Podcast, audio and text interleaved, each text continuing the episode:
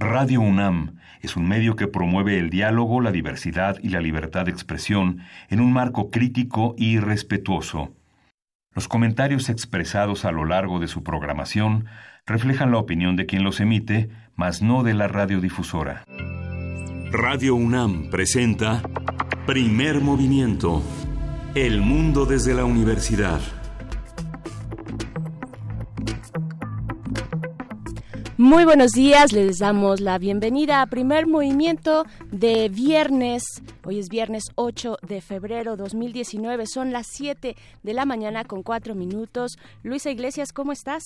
Estamos bien, querida Berenice Camacho, pero a ver, se siente como el viernes más eh, extraño de hace muchos meses, muchos años. Pareciera que de verdad traemos arrastrando tantas notas que no terminan de no, no me atrevería a decir cerrar, pero por lo menos de llegar a alguna conclusión. Eh, muchos de los que han discutido estas cosas hasta se ven cansaditos y apenas es 8 de febrero. Apenas es febrero, apenas van pocos días de la 4T y esto pues ya ya se siente se siente pesado. Yo también eh, coincido contigo, Luisa, pues sí, eh, son discusiones además que, que pues obviamente no surgen en este en este sexenio, sino que llevamos arrastrando tanto en la discusión, en el debate, en la propuesta, pero sobre todo en la situación de nuestro país. El día, el día de ayer, pues se dio, tuvo lugar la discusión sobre la Guardia Nacional en el Senado respecto a la minuta que a su vez llegó de, el, de la Cámara de Diputados. Ustedes recordarán, hace un par de semanas estuvo la discusión muy vigente por allá cuando se dieron estos foros, estos foros eh, con especialistas, académicos, con organizaciones de la sociedad civil para escuchar las propuestas que tienen y las observaciones, anotaciones sobre la Guardia, la Guardia Nacional. Y por supuesto el colectivo Seguridad sin Guerra se presentó eh, para pues eh, dar una propuesta alternativa a la que se pues en la que se asegure el mando civil. Alternativa a lo que está planteado en la minuta porque finalmente pues es una propuesta que recoge todo lo que se platicó en los foros en estos foros en diputados no entonces eh, una discusión que eh, se espera en la que se espera reglamentar la administración la estructura la operación de una guardia nacional que pues ya ayer lo platicábamos no ya está eh, pues empezando a, a pues el, el despliegue de, de estos elementos, ¿no? Por pues por las condiciones de violencia que todavía continúan en lugares como Tijuana, ¿no? Que precisamente fue la, discusión que tuvimos ayer. Y ni siquiera nos tendríamos que ir tan lejos. Eh, eh, la madrugada del día, más bien la noche, alrededor de esas horas, por ejemplo, hablando de lo que pasó en, en Xochimilco, este intento de, linchamiento en, en, una zona muy particular de Xochimilco donde suelen ocurrir este tipo de cosas. Eh, a ver, lo que pasó fue que la, la sociedad detuvo a este sujeto que estaba intentando, hasta donde se dice, eh, presuntamente intentando abusar de un menor de edad. Eh, después de eso, la sociedad decide lincharlo y bueno, eh, hay imágenes circulando por todo Internet esta mañana de cómo la policía intentó o no rescatar a este sujeto que bueno, al final lo pudo sacar de esta situación. algunos decían, a ver, ¿cuál es la solución a esto? El hecho de que estas cosas ocurran no necesita de una Guardia Nacional. Otros dicen, esto mismo es lo que hace que la violencia se esté, o la justicia, entre comillas, se esté tomando por por propia mano. Creo que hay muchas controversias, pero también creo que eh, no estamos y no lo digo, yo creo que muchos de los que nos escuchan sí lo están, pero no todos estamos al 100% informados de los proyectos, tanto de lo que propone ya la Guardia Nacional como los que están proponiendo que no haya una como tal. Creo que sería importantísimo informarnos de que, qué qué proponen las dos posturas para tener un diálogo informado, por lo menos en, en redes, ¿no? Que, que parece que sigue esto como pleito ratero cuando falta mucha información y hay foros y la gente hay, hay, que verlos, hay que estudiarlos. Hay que estudiarlos porque además sí, sí, este, si uno tiene un poquito de interés en estos temas y pues son temas que nos atañen, como bien lo dices, ¿no? Este, estos casos de, eh, de intentos, al menos de linchamientos o de linchamientos que efectivamente se llevan a cabo, pues sí, o sea, es algo que nos corresponde a todos y hay buenas e interesantes propuestas las que se dieron en estos foros, ¿no? Que sobre todo van dirigidos hacia quién va a ser el, el mando, si es un mando civil o es un mando militar y de qué manera o no se retirarían estos estas fuerzas, digamos, eh, en esta contingencia muy particular y especial de violencia en nuestro país. Eh, creo que son por lo menos algunos de los temas, ¿no? Otra de las notas, querida Berenice, que estuvo circulando el día de ayer, por supuesto, es eh, el Pleno de San Lázaro aprobando esta ley que le llaman Ley Taibo, donde se aprueba eh, que Paco Ignacio Taibo II pueda dirigir eh, el Fondo de Cultura Económica. No es que se apruebe que él en particular, lo que se está tratando de decir es que una persona que no necesariamente nace en México pueda dirigir espacios como el Fondo de Cultura. Sí, creo que esta ha sido una de las cosas más controversiales para arrancar este año. Por supuesto que todas las posturas son válidas eh, si quitáramos a Paco Ignacio Taibo de, esta, de esta ecuación, ¿qué pensaríamos de de, una eh, ley o exacto que puede llegar a ser excluyente para todas las personas que puedan vivir en este país. Ahora, si lo ponemos, ¿qué significa? Eh, creo que hay muchas lecturas y que también dio mucho de qué hablar. Sí, no me parece negativa para nada la, la, la, propuesta. Bueno, ya esta ley en marcha no me parece negativa, pero efectivamente pues hay un contexto político ahí. Eh, ¿Cuántas veces no se han hecho por motivos, eh, digamos, sí adversos, leyes a, a modo, ¿no? Con, con nombre y apellido? pero en este caso, pues no, me parece que pues no, no lastima particularmente a nadie, sino al contrario, ¿no? Abona a la diversidad, a las posibilidades que tienen las personas que son ciudadanos mexicanos, ciudadanas mexicanas, eh, pero que nacieron en otro país, ¿no? Y que se naturalizaron mexicanos, que ese es el caso. Es el caso. Pero bueno, se sigue discutiendo, se seguirá platicando. Ahora, lo interesante es, eh, la llamamos ley Taibo. ¿Cuántos de los que nos escuchan saben cómo se llama esta ley? Más allá del, del ley Taibo. Digo, si están interesados en ello, se llama Ley Federal de las Entidades Paraestatales. Eh, para tenerlo un poquito más, más claro y quitar, digamos, este sello pero leyes como estas hay varias eh, y creo que es importante irlas discutiendo, ir analizando todo lo que pasa en nuestro país, porque quería Berenice, hoy tenemos un programa lleno de información y lleno de viernes, venturosamente. sí, sí, por fortuna es viernes, tenemos teatro, tenemos literatura, eh, tenemos radioteatro también, pero vamos a empezar pues, precisamente con un tema eh, cercano a lo que tú comentas, Luisa, sobre esta ley de paraestatales, y pues son paraestatales porque es el Fondo de Cultura Económica, ¿no? El que está digamos, la dirección de, ese fondo de cultura económica, el que está, pues, este, bajo la lupa, digamos. Y de lo que vamos a hablar es del el proyecto de fomento a la lectura, eh, en una conversación con Luis Telles Tejada, quien es promotor, promotor de lectura desde aquí, desde la ventana, desde la cabina de Radio UNAM. Ya lo vimos pasar, o sea que va a estar por aquí, se va a poner muy interesante. Siempre ha tenido un punto de vista muy peculiar y a mí me, me gusta. Vamos a ver de qué se trata. La nota nacional, la cumbre de Montevideo y el papel de México. Esto con el comentario del maestro Damaso Morales Ramírez, coordinador del Centro de Estudios Europeos de la Facultad de Ciencias Políticas y Sociales. Y en nuestra nota del día, un tema muy eh, pues ríspido y muy particular, el anuncio de el Papa Francisco sobre el abuso sexual a monjas. Tendremos el comentario de Marilú Rojas, quien es teóloga feminista. Vamos a ver, vamos a ver. Bueno. Eh, el abuso sexual a monjas, este acoso y abuso que han recibido estas mujeres desde hace muchos años, no había sido, digamos, visible en términos de que el Papa se refiriera a ello, ¿no? Visible, bueno, pues como todo, nada más había sido visible la pederastia, ¿verdad? Pero así, así como que bajita la mano, ¿qué, qué escándalos tiene la Iglesia, cómo, cómo validar a las instituciones que abiertamente eh, permiten y en algunos casos hasta lo promueven, digamos. O lo esconden, ¿no? Lo, lo protegen. Lo protegen. Creo que es un tema que hay que seguir discutiendo. Por aquí tenemos más temas que platicar. Tenemos una mesa importante, el proyecto de Teatro UNAM. Vamos a estar platicando con Juan Meliá. Él es director de Teatro UNAM, artista visual, académico y gestor cultural especializado en artes escénicas con estudios en arquitectura y comunicación. Así es, porque se acerca el Festival Internacional de Teatro Universitario. Vamos a ver de qué viene cargada esta edición de El Fitu. Y bueno, también les dijimos, tenemos, eh, tenemos danza en este viernes. Vamos a hablar con Vivian Cruz, quien es la directora de eh, esta apuesta dancística que se titula Loop entre espejos. Estaremos conversando con ella y también hay poesía necesaria, Luisa. Sí, hoy me toca la poesía necesaria. sí, venía preparada. No se me olvidó nada. O sea, se nos pasan muchas cosas, pero, pero sabemos perfectamente bien a quién le toca la poesía necesaria. y sabemos perfectamente bien que ya los amigos de Radio Universidad de Chihuahua nos están escuchando. Les mandamos un gran abrazo desde el 105.3, 106.9 y 105.7, así como abrazamos a todos los que hacen comunidad con nosotros a través de Radio UNAM en el 96.1 de FM y en el 860 de AM. Y para todos ustedes tenemos el día de hoy música nueva. Y esta yo creo que puede ser una propuesta...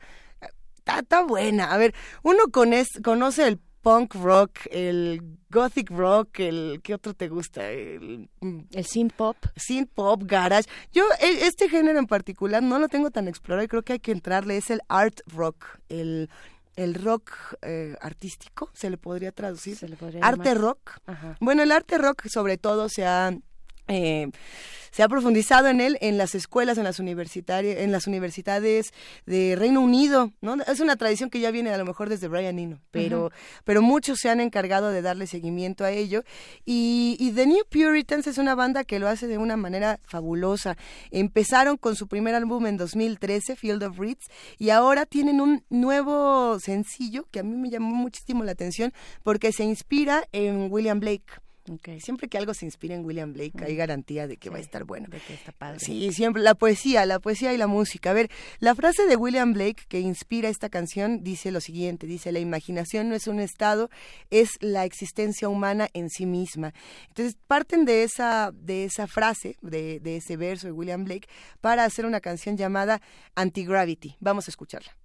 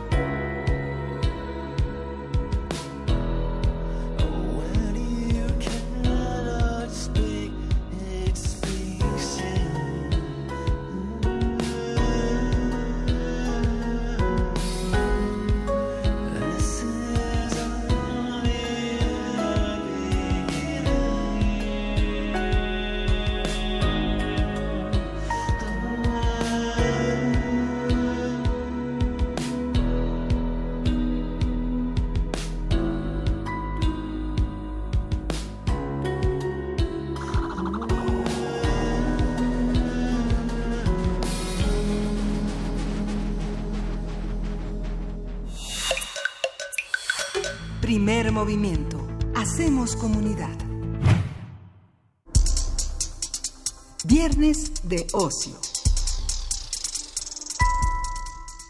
Hace unos días en Mocorito, Sinaloa, Andrés Manuel López Obrador y su gobierno eh, presentaron la Estrategia Nacional de Lectura, cuyos ejes son la lectura como vehículo para la paz, la accesibilidad de la lectura y una resignificación para desterrar la idea de que leer es aburrido y fomentar el hábito en la juventud como una práctica placentera con posibilidades al conocimiento. En conjunto con el Fondo de Cultura Económica y diversas áreas de la Secretaría de Cultura, el proyecto pretende hacer accesible la lectura tanto en costos como en términos de comprensión e interpretación de ideas, donde interviene también la Secretaría de Educación Pública. Paco Ignacio Taibo II, director del Fondo de Cultura Económica, habló de una reducción de costos que alcanzan hasta el 90% menos del precio original en algunos títulos de libros, precisamente en colaboración con esta estrategia. ¿Cuáles son esos libros? Ahorita se los vamos a decir, tenemos la lista, porque hay una lista. Vamos a ver.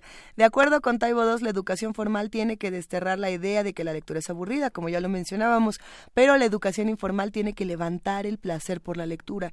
Por lo pronto, el programa editorial de Fondo de Cultura Económica se dará a conocer durante la Feria del Libro de Palacio de Minería, que tendrá lugar el 21 de febrero, del 21 de febrero al 4 de marzo. Oh, no veníamos preparados para decirles que Radio UNAM tendrá una transmisión especial desde Minería, pero eso se los contaremos en un ratito más. Ahí vamos a estar, pero por ahora estaremos conversando sobre el proyecto del Gobierno federal para promover la lectura, qué propone y cómo se articula con propuestas ya existentes, exitosas o no, ya lo veremos. Nos acompaña Luis Telles Tejada, promotor de lectura de lectura. Bienvenido, Luis, ¿cómo estás? Bien, bien, gracias. ¿Cómo están? Un gusto que nos acompañes como siempre, Luis. Eh, sabes que esta es tu casa y que además eh, cada vez que nos compartes tus opiniones, eh, nuestros queridos radioescuchas se emocionan, responden, así que esperemos esta sea una conversación pues llena de llena de controversia. Pues esperemos porque siempre que he venido he venido a platicar de cosas padres, ¿no? De los libros y ahora ¿Ahora no está tan padre? No sé necesariamente, o sea, a mí me entusiasma que un gobierno arranque eh, hablando de lectura, ¿no? Y que las redes sociales se hayan volcado, aunque sea una semana, a hablar sobre eh, la lectura, los libros, los precios, pero bueno, habría que ir desmenuzando esta estrategia que hasta el momento todavía no existe como un documento, ¿no? Existe, bueno, eh, este, existen las palabras que se dijeron el día del, este, del lanzamiento de la de la estrategia y un, un comunicado de la Secretaría de Cultura, en el que por cierto está mal escrito el nombre de la esposa de Andrés Manuel López Obrador, la coordinadora de Memoria Histórica y Cultura, eh, en el que muy resumidamente vienen los tres ejes eh, que tomaría en cuenta esta estrategia, que son la, la disponibilidad de los libros, la este un eje de carácter formativo para que los eh, niños eh, y adolescentes lean al parecer en la escuela. Y la este y, un eje de, carácter comunicativo que es, se enfocaría a una campaña de medios para promover la lectura. Eh, todo esto suena bien o sea nadie se opondría a, que en teoría a que se que se promueva la lectura, que la lectura esté presente en distintos ámbitos de la vida pública, pero hay que ver eh, exactamente cómo, ¿no? El diablo está en los detalles. Bueno, ojalá fuera el diablo el que estuviera en los detalles, ¿no? Este, habría que ver cómo se va, se va a desmenuzar esto, cómo va a bajar realmente a acciones tangibles en, en la vida real. Claro. Luis, tú que, este, sí, ojalá estuviera el diablo, ¿no? Sería, sería un elemento interesante eh, y, voltear esta, eh, pues, esta inercia que tenemos, ¿no? De, falta de lectura, de, de, pues, ese alejamiento hacia las letras. Tú, desde tu actividad eh, profesional, desde tu vida eh, en esta cercanía con, la literatura, ¿qué, has visto? ¿Cuál es, qué, nos puedes compartir sobre los jóvenes, los adolescentes eh, y, su, y su cercanía, su gusto o no? ¿Dónde está esa falla, al menos en lo que tú has podido ver? Bueno, eh, es que es muy diverso, ¿no? Me, parece que arrancar una estrategia nacional así como un solo bloque es de entrada un error porque e, este país es muchos países, ¿no?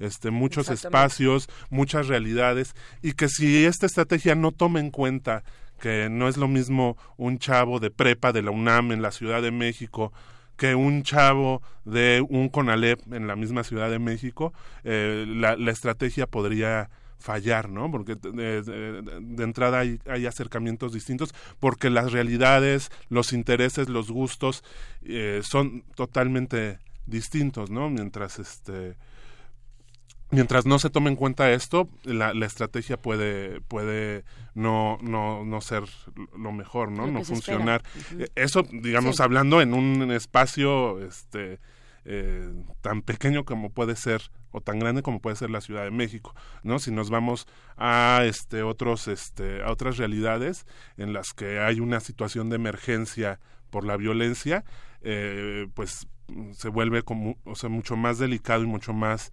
eh, fuerte todo lo que se tiene que hacer. Me, yo creo que los programas de, de, promoción de la lectura y promoción de la cultura son muy importantes en este momento, en, sobre todo en estos lugares donde está sucediendo eh, pues el huachicol, el narcotráfico, uh -huh. la trata de personas. Eh, si, si, si, no se interviene culturalmente, el tejido social se va a seguir desgastando y desbaratando. Eh, y eso no lo veo, por ejemplo, en esta estrategia, ¿no? Veo, veo muy buenas intenciones, veo este una un discurso eh, en el que la lectura es así como redentora y la lectura por sí misma no, no va a ser maravillas, ¿no? Este, algo que me, me llamó mucho la atención es la cantidad de, de, veces que se dijo la palabra valores en la presentación de esta estrategia, ¿no? Como si la lectura tuviera ese carácter eh, formativo, sí lo tiene en un, en un sentido, pero como si la lectura tuviera este carácter eh, moral. moral sí este eh, catequizante casi Así casi no en el que sí. si si lees este eh, una novela ya, ya vas a adquirir todos los valores y vas a salir y vas a ser una persona honesta y proba que no va a caer en las redes de, de la delincuencia porque eh, tu honestidad este, estará este será prueba de todo.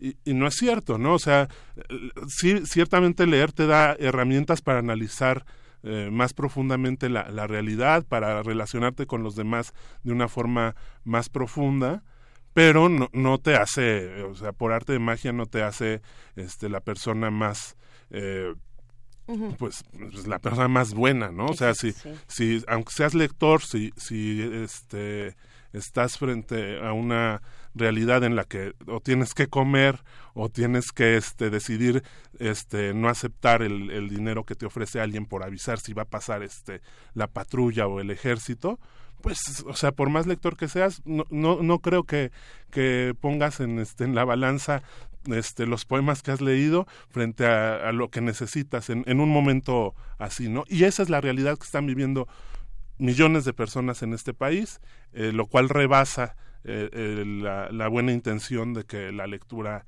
los va a, este, a redimir.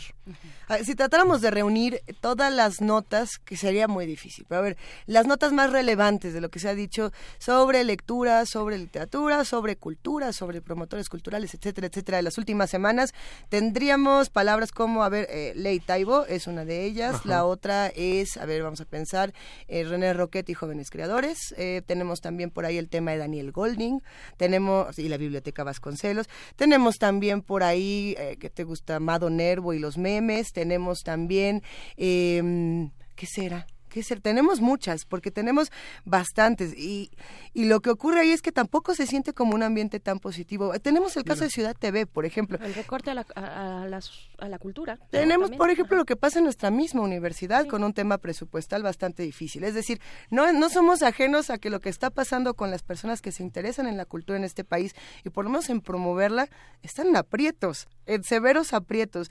Eh, estamos pensando un país de lectores únicamente o de creadores, porque no hay lector si no hay creador. Eso también me parece que es importante. Sí, bueno, por ejemplo, eso habría que este, verlo, por ejemplo, en el marco de del anuncio que hace Paco Ignacio Taibo II de, del abaratamiento de, de los libros, por lo menos los del Fondo de Cultura Económica, uh -huh. que insisto, nadie podría así a, a, este a bote pronto decir estoy en contra eso está mal no yo creo que la el, gran parte de la promoción de la lectura y la disponibilidad, bueno, pasa por la disponibilidad de los materiales bibliográficos y que los materiales bibliográficos estén a un precio accesible es parte de, de, pues, de lo deseable, ¿no?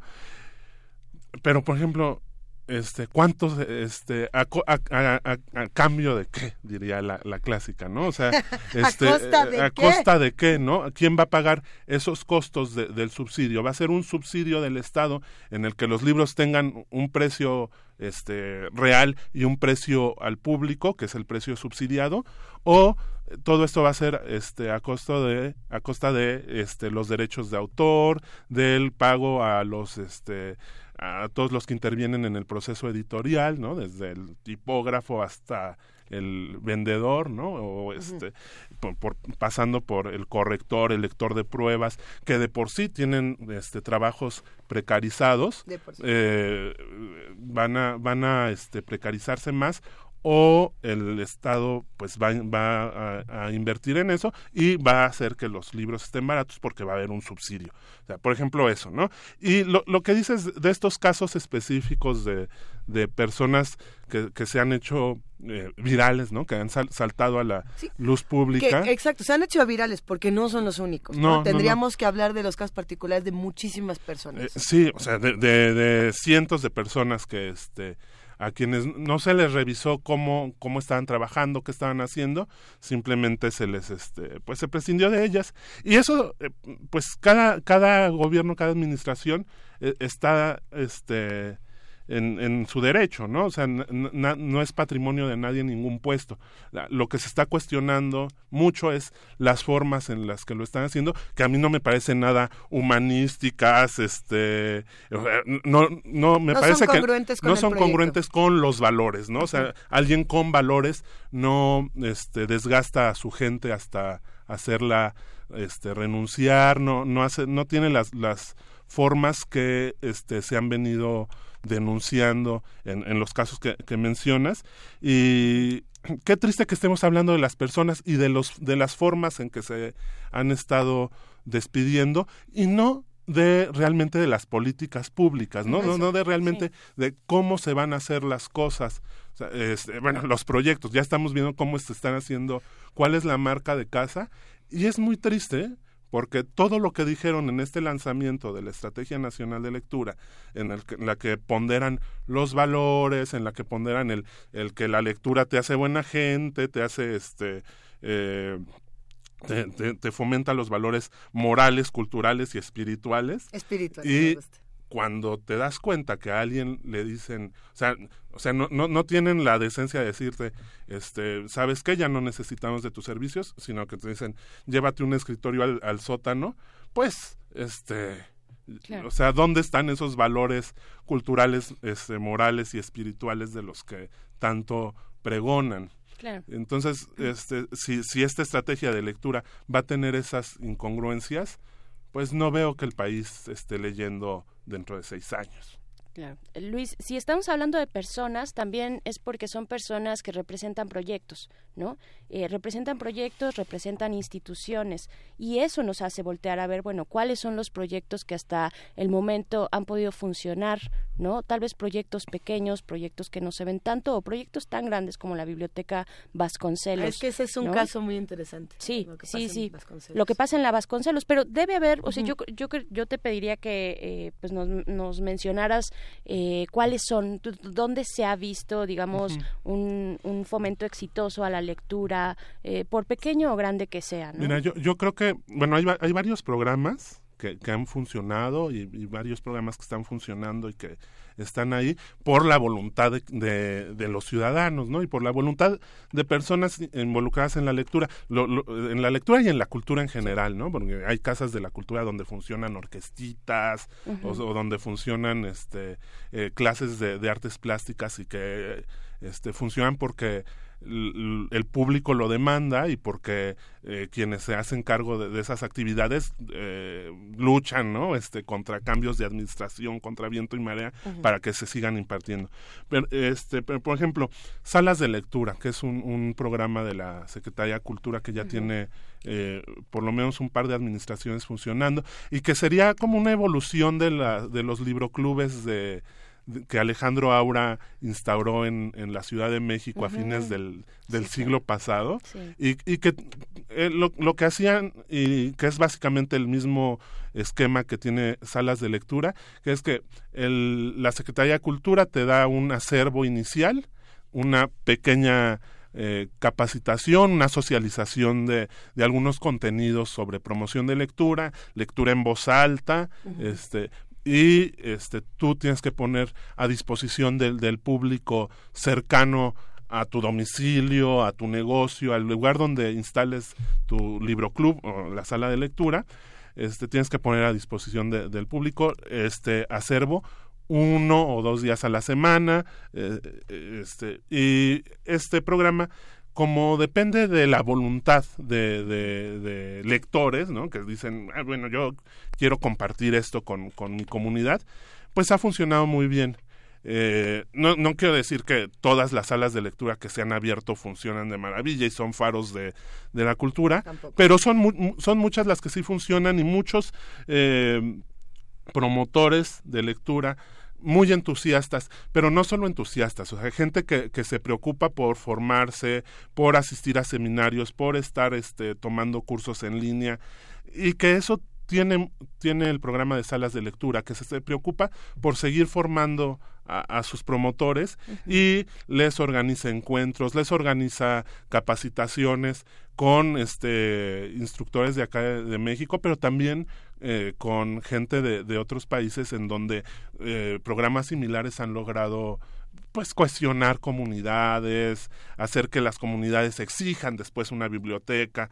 Entonces, salas de lectura me parece un programa eh, muy interesante que no, que no hay que echar en saco roto, porque esa es otra cosa que pasa, ¿no? Llega cada administración Exacto. y como eh, en esta soberbia de decir, bueno, nosotros somos los mejores y por eso el pueblo nos eligió, este todo lo, lo que estaba atrás este pues estaba mal no y eso ha pasado con el programa nacional de lectura no que cada administración desde que se lanzó en 2002 2003 este le, le ha dado un, un, giro distinto y entonces no tenemos programas de largo aliento que este o sea por ejemplo un niño que entra en primaria a, entraba en primaria digamos en 2003 a a, a, entra a la primaria, tiene este programa durante tres años y cuando pasa a secundaria ya no hay un seguimiento porque cambió la administración y cambió la forma de, de distribuir los libros de las bibliotecas de aula. Entonces, y también hay unas nuevas exigencias a los maestros, ¿no? Les, les piden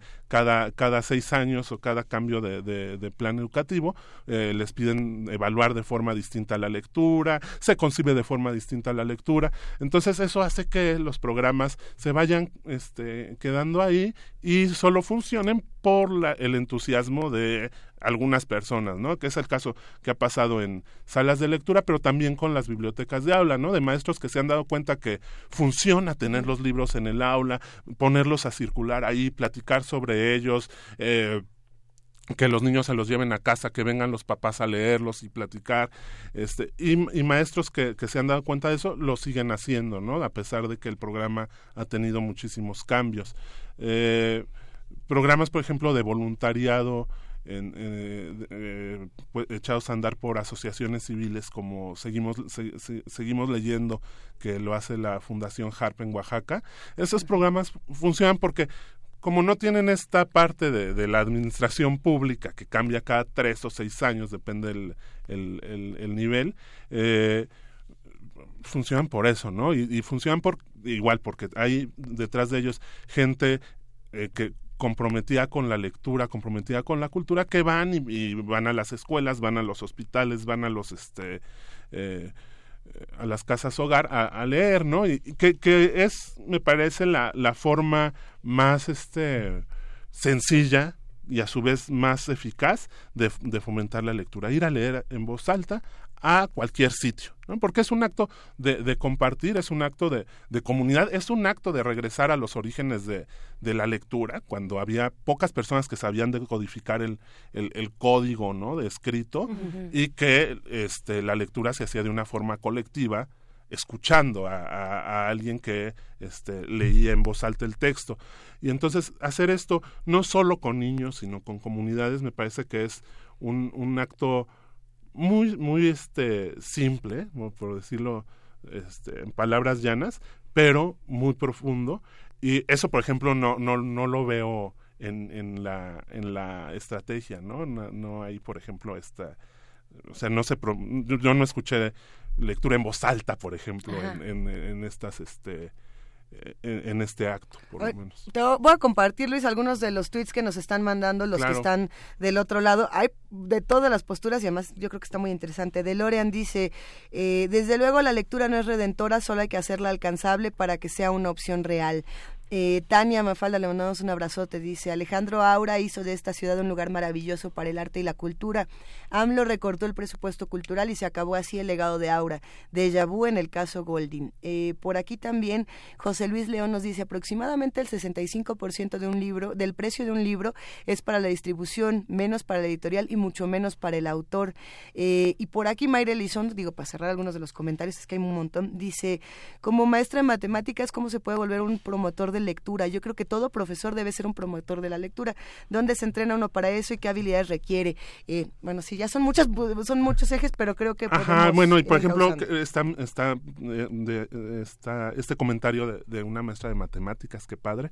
Eh, ¿Cómo puede ser un maestro un promotor de lectura? Bueno, siendo un lector, ¿no? Y, eso es una verdad de perogrullo y siempre se repite, pero nunca hay un programa en las normales donde se incentive a los chicos a, que lean, ¿no? A que compartan sus lecturas, a que platiquen. Hay algo muy sencillo que puede hacer este maestra.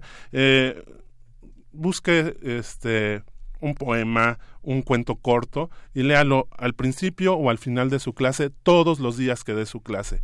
Eh, bueno, no el mismo, ¿no? O sea, este, y, quizá este, de, repente volver a textos que, que ya se leyó, ¿no? Y eh, con leerlo, o sea, chavos, vamos a leer esto, un párrafo, dos párrafos, este, un, haiku, un poema más grande, eh, el chiste es que una página se lea siempre en su clase. A lo mejor ese día eh, termina la clase leyéndola, se va y al otro día a ver qué les pareció, qué, de qué se acuerdan, qué pasó. O sea, eh, es eso, socializar la lectura. Y, es tan sencillo como eso, ¿no? Tan sencillo como compartir un texto con alguien más. Y textos hay en un montón de lados, ¿no? Por ejemplo, me, me sorprende también que no se haya pronunciado la palabra Internet en, durante la presentación de esta estrategia, cuando Internet es una, una herramienta que está al alcance de muchísimas personas, no voy a decir que todos y que, ¿no? Pero hay más teléfonos celulares en este país que credenciales de lector.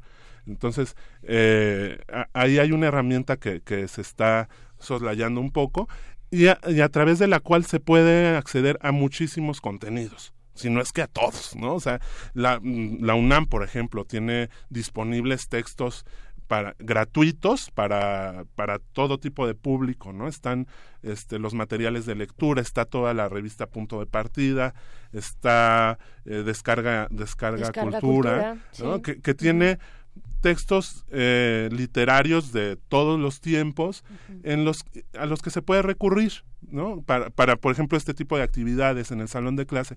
Eh, en el salón de clase se pueden hacer un montón de cosas este tanto para eh, formar a los chicos en el aspecto académico y cubrir las necesidades curriculares, pero también en el sentido informal, ¿no? O sea, si, si una maestra de matemáticas, un maestro de física, un maestro de educación física se toman tres minutos de su clase para leer un, un, un textito literario así súper breve, están haciendo muchísimo más que este que, que, haciendo que todos los niños lleven un día el, el mismo libro no este eh, y lo lean y, y, lo comenten a fuerzas, ¿no? O sea, compartir un texto que, que te haya gustado con tus alumnos es una, una forma de, de, promover la lectura muy eficaz y además también como de decirles a los chavos, o sea, me estoy preocupando por ti, ¿no? Este, este te, te, busqué esto, ¿no? Este, eh, eh,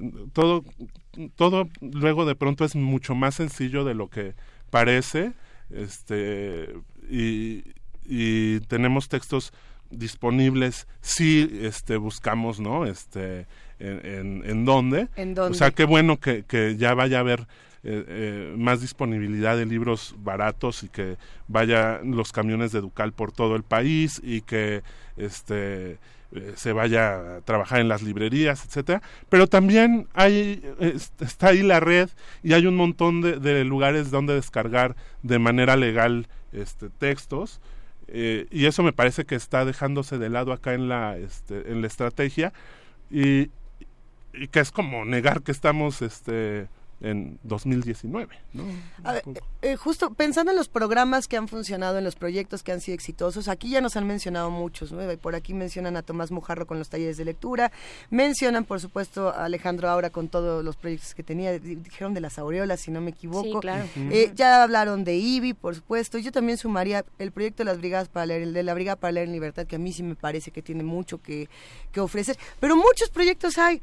Eh, y hay una sensación que también me está dando de lo que se lee en, redes sociales, ya ven como si es bueno tener internet y poder compartir y hacer comunidad, eh, es que, a ver, dicen, por ejemplo, promover la lectura es un esfuerzo, obligación permanente de toda la población, no solamente es un programa de gobierno, es lo que se dice aquí, eh, ah, también dice Arturo Díaz, ah, uno era de Rey Guillermo Arturo Díaz, dice, si la lectura pretende renovar el tejido social, debe empezarse por cambiar la percepción de tener una sociedad que pretende que todo lo solucione y lo subsidie el gobierno.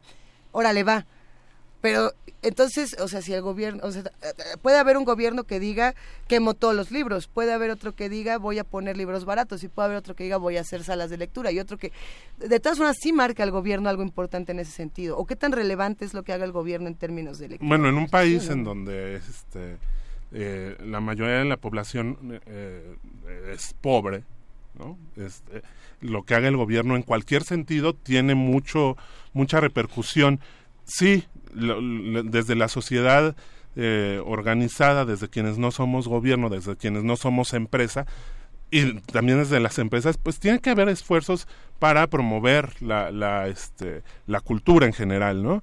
Pero si, si el gobierno no lo incentiva, digamos, por ejemplo, si no este, ofrece eh, incentivos fiscales a las empresas que este, le den 10 minutos a sus a sus trabajadores para que lean o que instalen bibliotecas dentro de sus este, eh, áreas de trabajo, etcétera.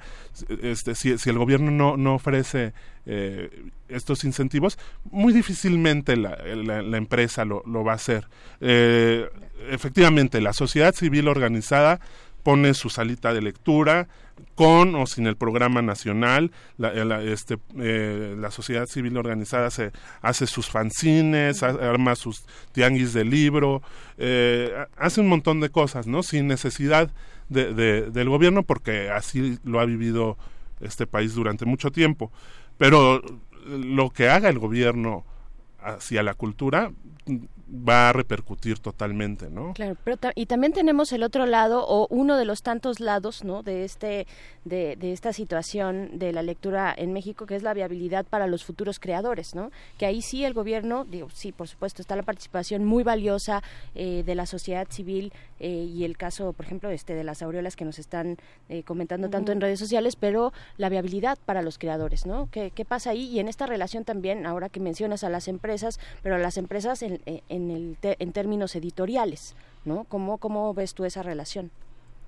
Pues es, es, una, es un tema así súper, eh, eh, o sea, con un montón de aristas, ¿no? Que, que pasa por eh, pensar cuál es el papel del Estado en la creación, ¿no? O sea, si debe ser el Estado un Estado mecenas y, y, y, mecenas de qué, ¿no? O sea, y quién va a elegir a, qué, ajá, exactamente, a quiénes se les va a apoyar para que creen qué.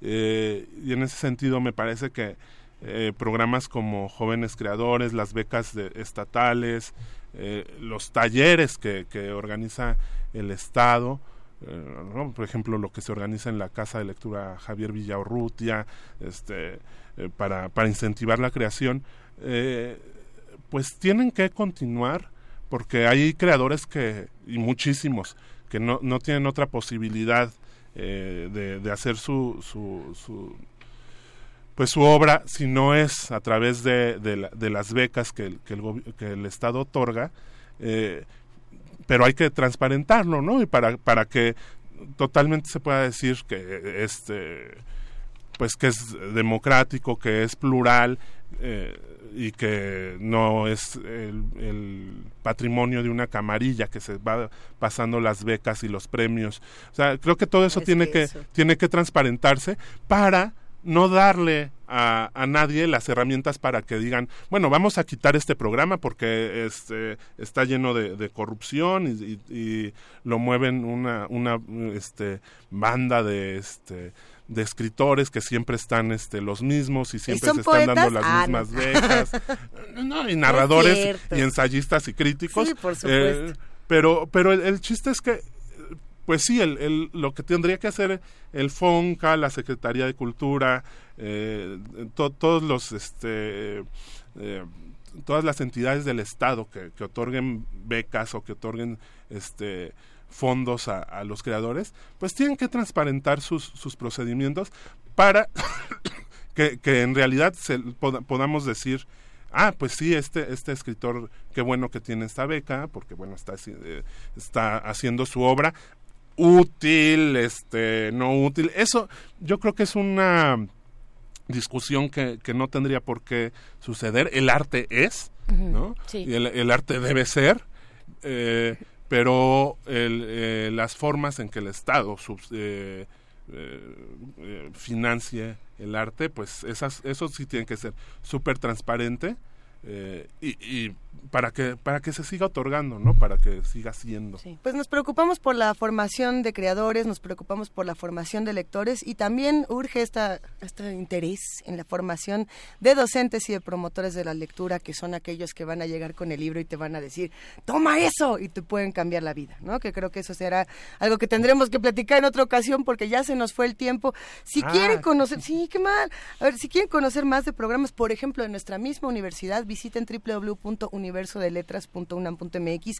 Ahí hay un montón de programas que son los que ofrece la UNAM. A mí las islas de lectura, bueno, me, llaman mucho la atención. Ya lo vamos a platicar después. Luis, ¿con qué reflexión final nos quedamos? Pues que hay que leer, hay que compartir la lectura. Hay que leer. Mm, hay, que leer, hay que compartir La, lectura. Eh, nunca hay que esperar nada del Estado, pero hay que exigirle todo al Estado. ¡Ea! Perfecto. No esperamos nada, pero exigimos y por supuesto nosotros desde este lado promovemos los programas universitarios, promovemos los programas culturales y hacemos una invitación a que nos cuenten en redes sociales cuál es ese libro que a lo mejor alguien les recomendó, que los acercó a la lectura y a quién se lo van a recomendar. Digo, recomiéndanoslo a nosotros, pero díganos a lo mejor hoy se lo voy a prestar a mi tía, a mi prima, a mi abuela a mi hermano, a mi alumno. Todo eso estamos en arroba P Movimiento, en diagonal Primer Movimiento UNAM y en el teléfono 55 36 43 39. Luis Telles, muchísimas gracias. Gracias a ustedes. Un gusto. Gracias. Y a ver si más adelante nos da tiempo de mencionar aquellos libros que están en descuento en el Fondo de Cultura Económica. Métanse ahí a la cuenta, arroba eh, Fondo de Cultura Económica para que vean cuál es esta oferta. Se va a resurtir el próximo miércoles. Mientras nos vamos con música, esto es de, The Warriors para Alfonso de Alba Arcos. Un saludo para ti, Alfonso, que siempre estás participando en Twitter. La canción es Barry Borson.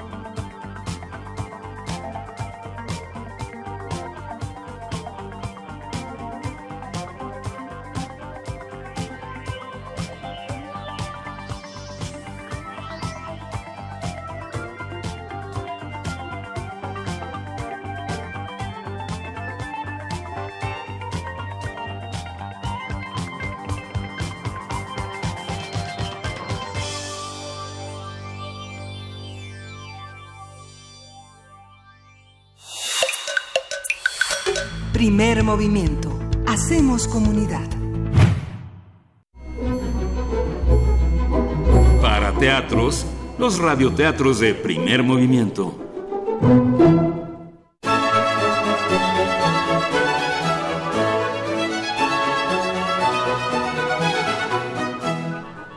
La Bella Griselda, escrito e ilustrado por Isol, colección A la orilla del viento, editado por el Fondo de Cultura Económica.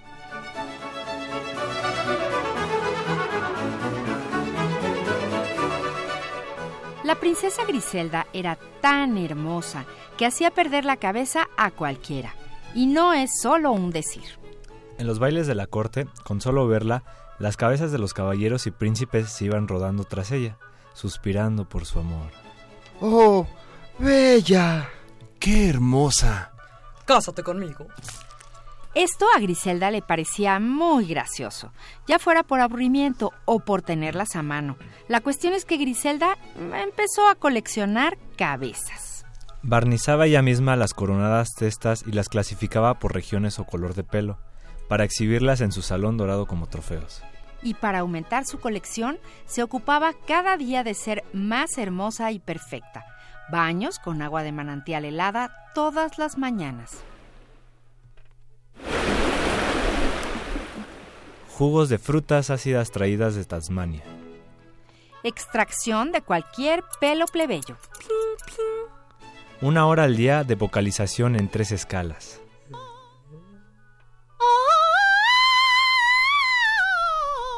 Estiramientos y equilibrio en zapatitos de cristal. Griselda se miraba en el espejo y se ponía contenta. Le gustaba que su hermosura se comentara en todo el reino.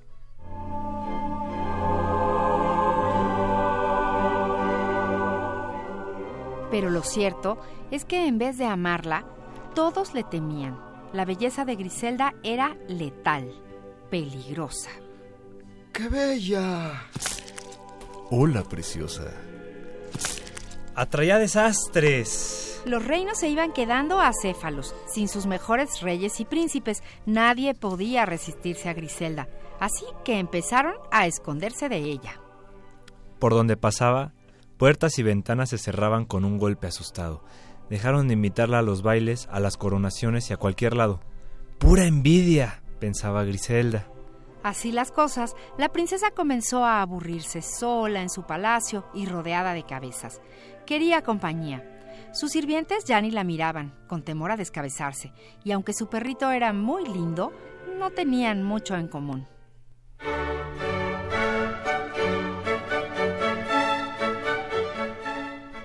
Entonces Griselda invitó a cenar al príncipe más cegatón de la comarca. Esta miopía permitió que la cabeza del muchacho quedara en su lugar por varias horas, las mismas que el galán tardó en percibir la belleza impar de la princesa. Claro, con los resultados de costumbre. El romance principesco había sido breve, pero dejó su huella en Griselda. A los nueve meses, la princesa tuvo una hijita muy parecida a ella y exclamó, ¡Qué hermosa! Y ese fue el día en que Griselda perdió la cabeza. A la princesita, la situación no le pareció muy divertida.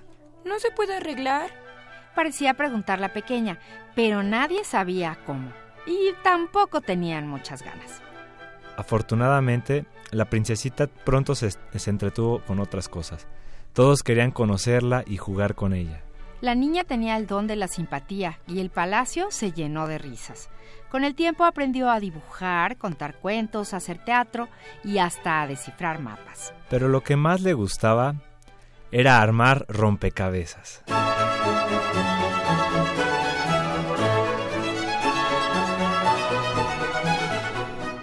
La Bella Griselda, escrito e ilustrado por Isol, colección A la orilla del viento editado por el Fondo de Cultura Económica.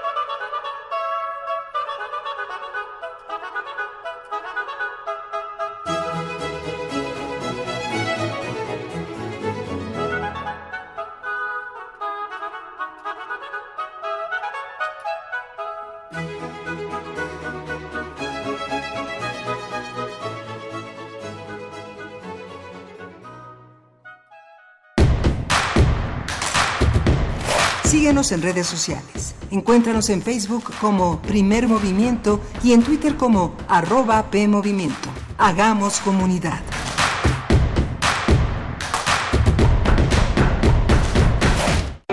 Esta historia comienza muy lejos, pero concluye muy cerca. En Bangladesh, la lucha por el reconocimiento de la lengua bangla dio origen a que en 1999 la UNESCO designara el 21 de febrero como Día Internacional de la Lengua Materna. Radio UNAM y el Programa Universitario de Estudios de la Diversidad Cultural y la Interculturalidad lo celebran con una serie especial. Voces desde la raíz. En el marco del octavo Festival de Poesía Las Lenguas de América Carlos Montemayor, recogimos entrevistas de poeta a poeta en lenguas originarias. Acércate del 4 al 21 de febrero en punto de las 5 y media de la tarde por el 96.1 de FM. Diferentes visiones, diferentes lenguas, un solo corazón. Radio UNAM, experiencia sonora.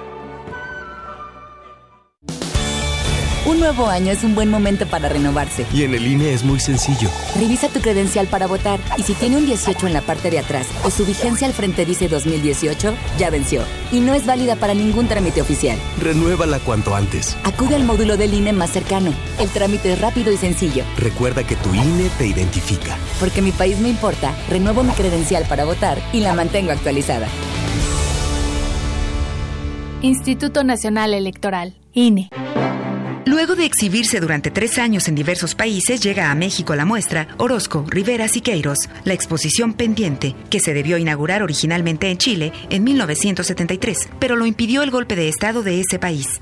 Se exhiben 180 piezas entre obra pictórica, documentos, videos y otros testimonios que dan cuenta de la cancelación de la muestra. Orozco, Rivera, Siqueiros, la exposición pendiente, se puede visitar en el Museo de Arte Carrillo Gil, en el sur de la Ciudad de México. El Instituto de Geología de la UNAM, en el marco de la Semana del Arte Contemporáneo de la Ciudad de México, te invitan a la exposición Earth Body, obra que aborda orgánicamente aspectos de feminismo, naturaleza, migración, así como de mestizaje y descolonización, a través de diferentes nociones de cuerpo y tierra. Una curaduría de Jonathan Habib Enquist y Gabriel Mestre Arrioja. Desde el 5 de febrero hasta el 7 de abril, Museo de Geología de la UNAM, Jaime Torres Bodet, 176, Santa María la Ribera. Earth Body es cadáver, es polvo, es sombra, es nada. En la UNAM se escriben historias de éxito. Fundación UNAM hacemos que estas historias sean posibles ya que becamos anualmente a más de 68 mil universitarios. Súmate 5340-0904 o en www.funam.mx. Contigo hacemos posible lo imposible. Queremos escucharte. Llámanos al 55 36 43 39 y al 55 36 89 89. Primer movimiento. Hacemos comunidad. Hacemos comunidad en el 96.1 de FM y en el 860 de AM. Gracias a todos los que están aquí con nosotras en primer movimiento. Berenice Camacho, aquí seguimos. Luisa, seguimos aquí en esta segunda hora y siguen también afuera los comentarios sobre nuestra conversación anterior del fomento a la lectura, de esta, pues, de todas las aristas, de todas las eh, formas en las que se puede abordar y que tenemos que entrarle también como sociedad. Hablaban de ese componente tan importante, precisamente el de cómo desde la comunidad, desde las comunidades, la sociedad, se tiene también que eh, pues comprometer, ¿no? Todos nos tenemos que comprometer. De alguna u otra forma nos toca a todos lectores, eh, eh, creadores, instituciones, para que esto pueda tener viabilidad como proyecto de un país de lectores que queremos ser, ¿no? Si queremos ser un país de lectores, tenemos que conocer las estrategias de lectura, no solamente las que propone el gobierno, las que proponen los distintos espacios. A ver, pedimos autorización a nuestro productor Uriel Gámez de que nos deje leer los libros que van a bajar de precio Órale. Ah, claro que sí. a ver, ¿cuáles son? Teníamos varios por acá. Sí, el, eh, pues el Fondo de Cultura Económica, como ya les dijimos, baja sus títulos a 50 títulos a 49 con 50 centavos. Entonces ese va a ser el precio en la red de librerías de todas las librerías del Fondo de Cultura Económica. Hay hay varios por ahí. Sí me llama la atención que hay pocos títulos de eh, mujeres, ¿no? Hay poquitos pero bueno, por ejemplo están algunos de Ramón Chirao, Ciudades, Poesía en voz alta de Luis Jiménez, eh, antología poética de Fraín Huerta, hay algunos de Fraín Huerta, también de Edmundo Valadez, La muerte tiene permiso, eh, Efren Hernández, Tachas y otros cuentos, El propósito ciego de José Revueltas, Arturo Tuberville, La Inquisición española. Eh, hay algunos, a ver, vamos a ver un poco más, de Eric Fromm, El corazón del hombre, ¿no? Este, un clásico, Balún Canán, de Rosario Castellanos, Octavio Paz, vaya, hay eh, pues distintos, distintos títulos, eh, algunos no solamente mexicanos, ¿no? Algunos clásicos mexicanos, sino también de otras de otras latitudes. Corríjanme si, si me equivoco. A ver, solamente si tengo entendido solo está Sor Juana Inés de la Cruz y Rosario, Castellanos, son las únicas dos mujeres. Por ahí también está Verónica Volco.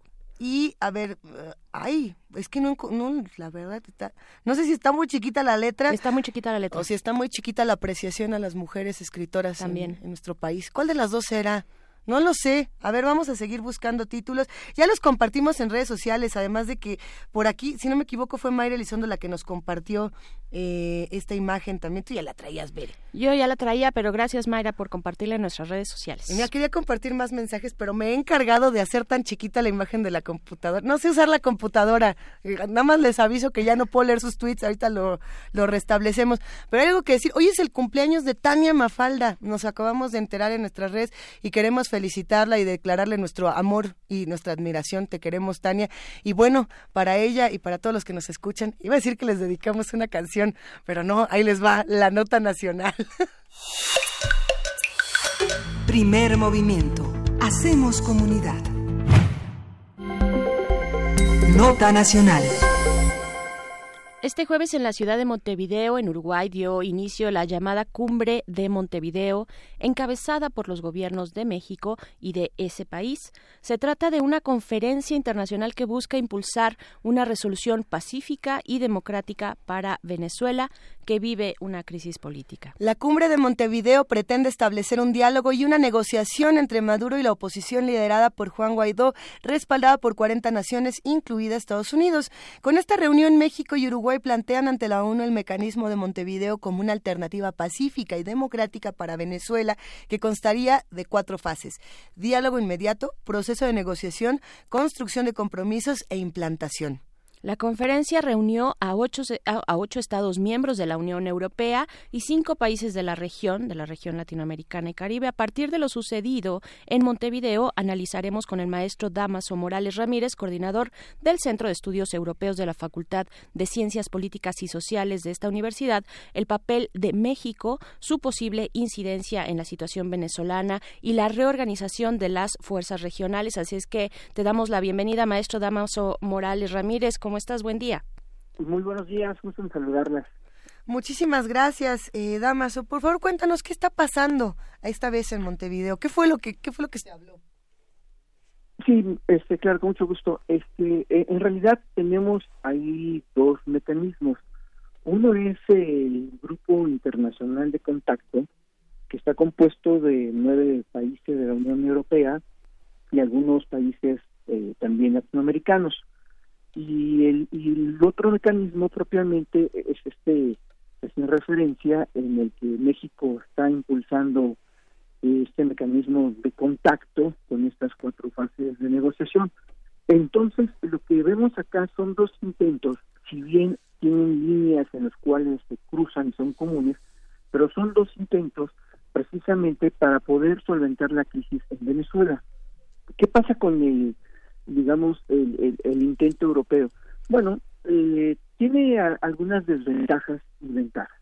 La ventaja principal es que reúne a un gran número de países europeos y también algunos latinoamericanos, en el que pareciera que el objetivo es precisamente llamar a elecciones. La desventaja que existe ahí un poco en cuanto a su credibilidad es de que también la mayoría de los países europeos que participan en este mecanismo son aquellos países que de manera anticipada e individual ya reconocieron a Juan Guaidó.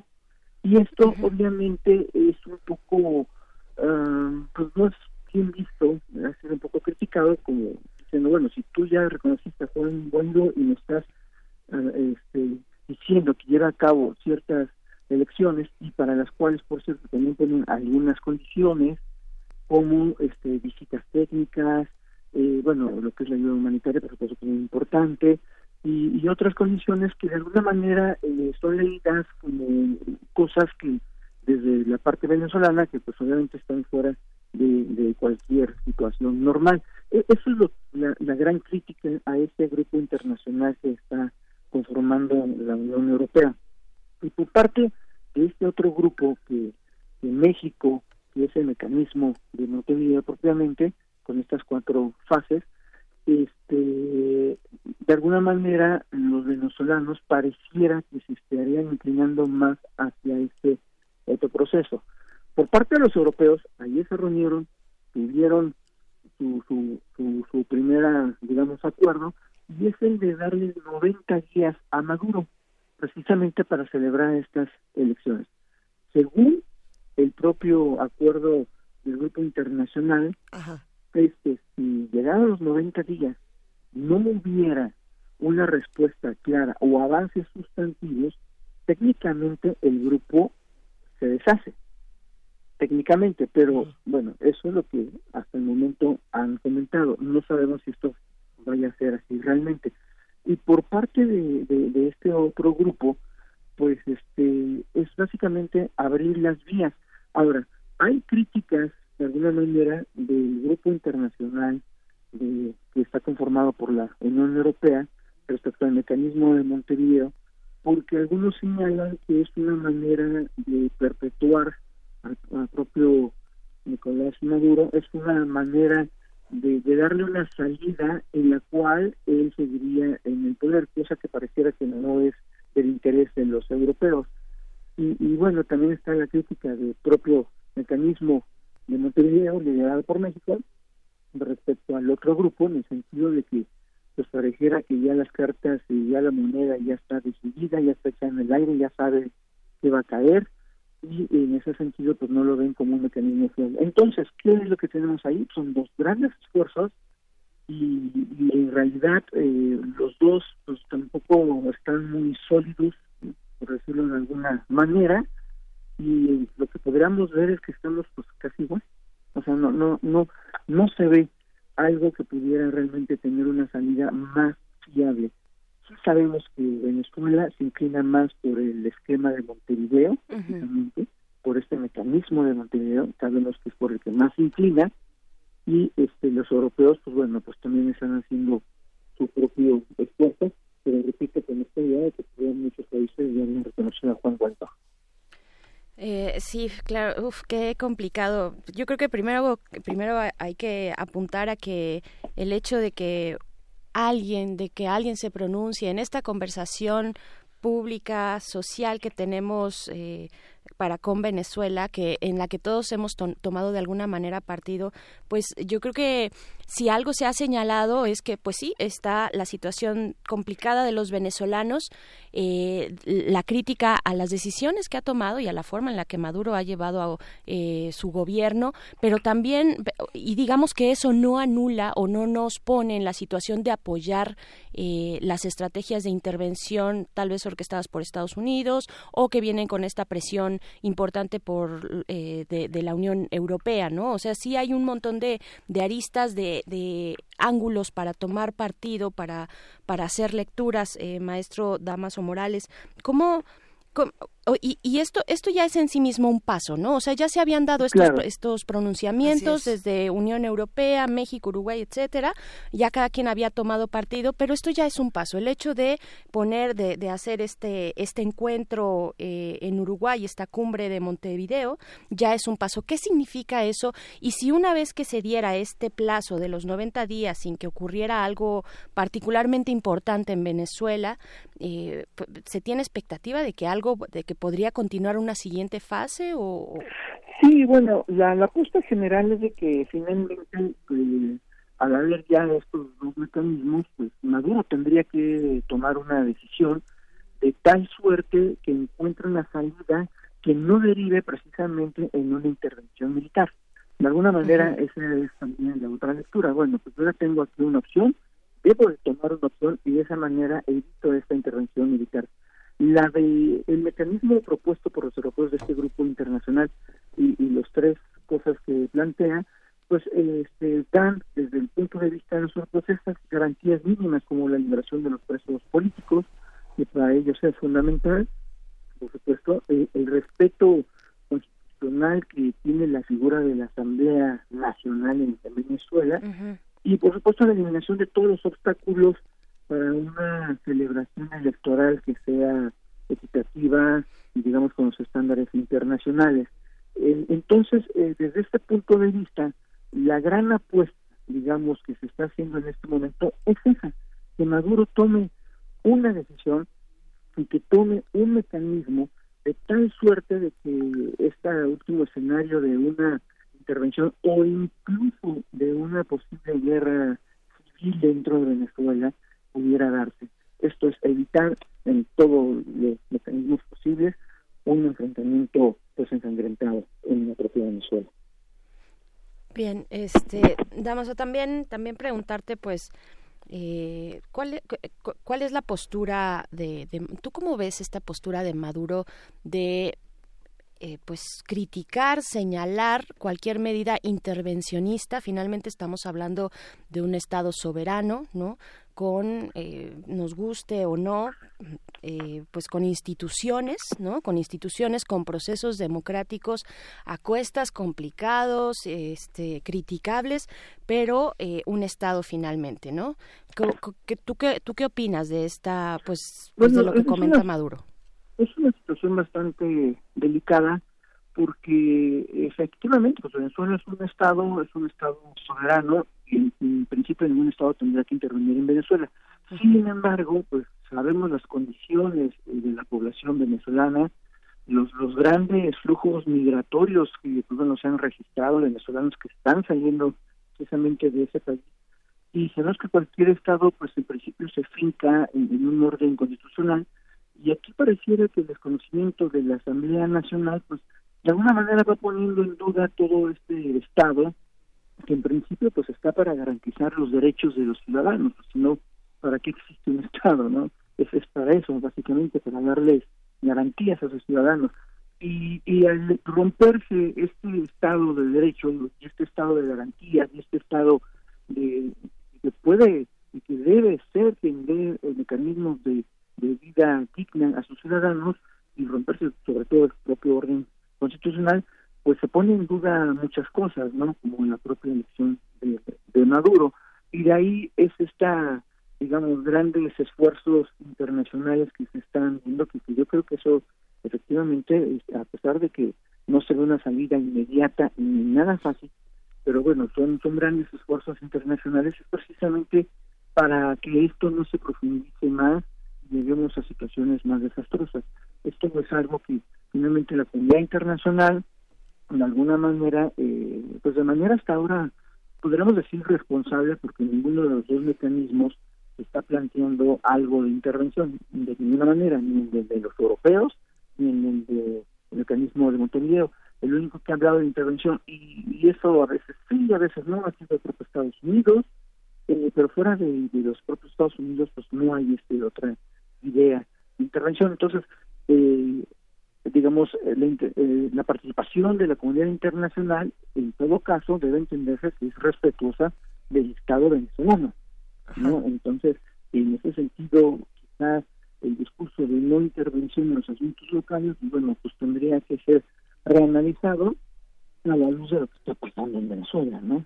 Por supuesto. ¿Qué, qué, qué podemos decir de la postura de México en, en todo este tema, pensando en eh, muchos de los comentarios que hemos visto, eh, no solamente en redes sociales, en distintos medios de comunicación, de lo ocurrido, que dicen, a ver, la posición mexicana eh, quedó completamente rebasada cuando, cuando de pronto el acuerdo al que se llegó, pues no era el que, el que pensaban, tampoco era lo que esperaba Maduro. ¿O, o cómo ves este tema, Damaso? Bueno, es un tema bastante, bastante delicado Sabemos que efectivamente es uno de nuestros principios de política exterior, la no intervención, que puede ser un arma de doble filo, porque en efecto la no intervención ya es en sí una postura, una postura política muy importante, ¿no?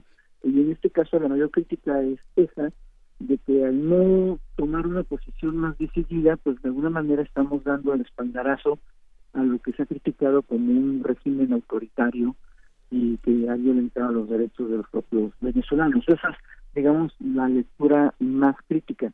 Y por el otro lado, eh, es el argumento un poco más débil, que bueno, que es nuestro principio y que no tenemos que intervenir, lo cual es una manera un tanto cómoda de ver la política exterior y ser también un poco irresponsables a lo que pueda suceder o muy cómodos en saber cómo utilizarla, en qué momentos sí y en qué momentos no. Pero eh, yo pienso que efectivamente eh, el hecho de que se haya conformado este grupo por la Unión eh, Europea, este, pues también un poco debilita nuestra posición. Nosotros nos unimos, tenemos de nuestro lado de alguna manera los países de CARICOM, los miembros del Caribe, pero pues en el otro grupo están importantes países latinoamericanos y pues, muchísimos países europeos. Entonces el, peso diplomático, digamos, en términos internacionales del otro grupo, pues es, es muy es muy grande, ¿no? Y nosotros con nuestros este, coparticipantes del Caribe, pues no se siente un peso diplomático tan tan tan importante. Los cómo se han venido los hechos, en efecto yo pienso que rebasaron la posición mexicana y no había de otra más que México se presentara, hiciera su propio grupo y avanzara en lo suyo, porque pues obviamente si no nos quedábamos, pareciera que nos estábamos quedando también un poco solos con, con una posición que pues no, no sabemos si podría ser totalmente sostenida aunque insisto, Venezuela, pues este, según parece, se inclina muchísimo más por el mecanismo de Montevideo. Pues sí, la propuesta en este. Ay, Damaso, qué, qué complicado, qué macabro. A mí me parece muy macabra esta... Eh, por supuesto que hay una parte de la sociedad, de, de, la, de la comunidad internacional que dice elecciones, ¿no? Aquí, por ejemplo, eh, pues nos lo ponen, ¿no? Elecciones, elecciones ya, también nos dicen eh, bueno, esto, eh, por otro lado, también nos dicen es que, es, que es un golpe eh, de Estado orquestado por Washington, ¿no? ¿Por, por qué no se está haciendo con Haití, por ejemplo, que está en condiciones terribles? ¿Por qué Haití no está importando? Bueno, Haití no tiene petróleo.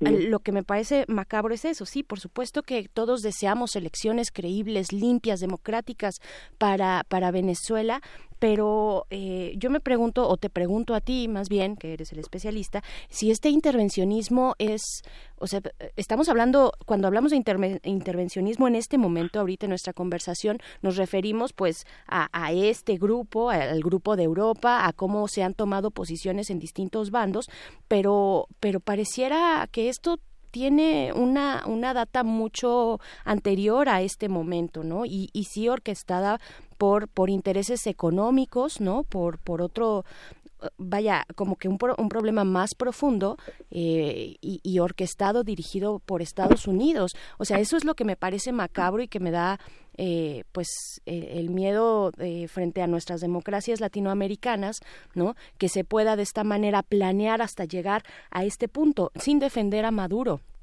pero sí tampoco, sin tampoco, tampoco desatender lo que pues las, las fuerzas que se puedan conjugar y conjurar en torno a Estados Unidos y su poder económico.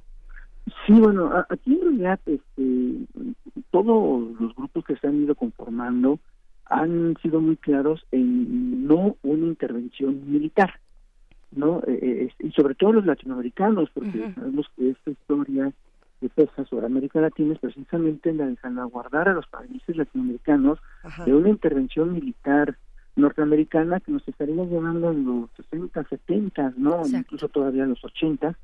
Este, y, es algo que está en nuestra historia y en nuestro ethos y por eso estamos muy claros en no intervención militar. Pero también los europeos han, han manifestado esta idea de no intervención militar. Todo lo que son sanciones económicas, sanciones de otro tipo, por supuesto que sí.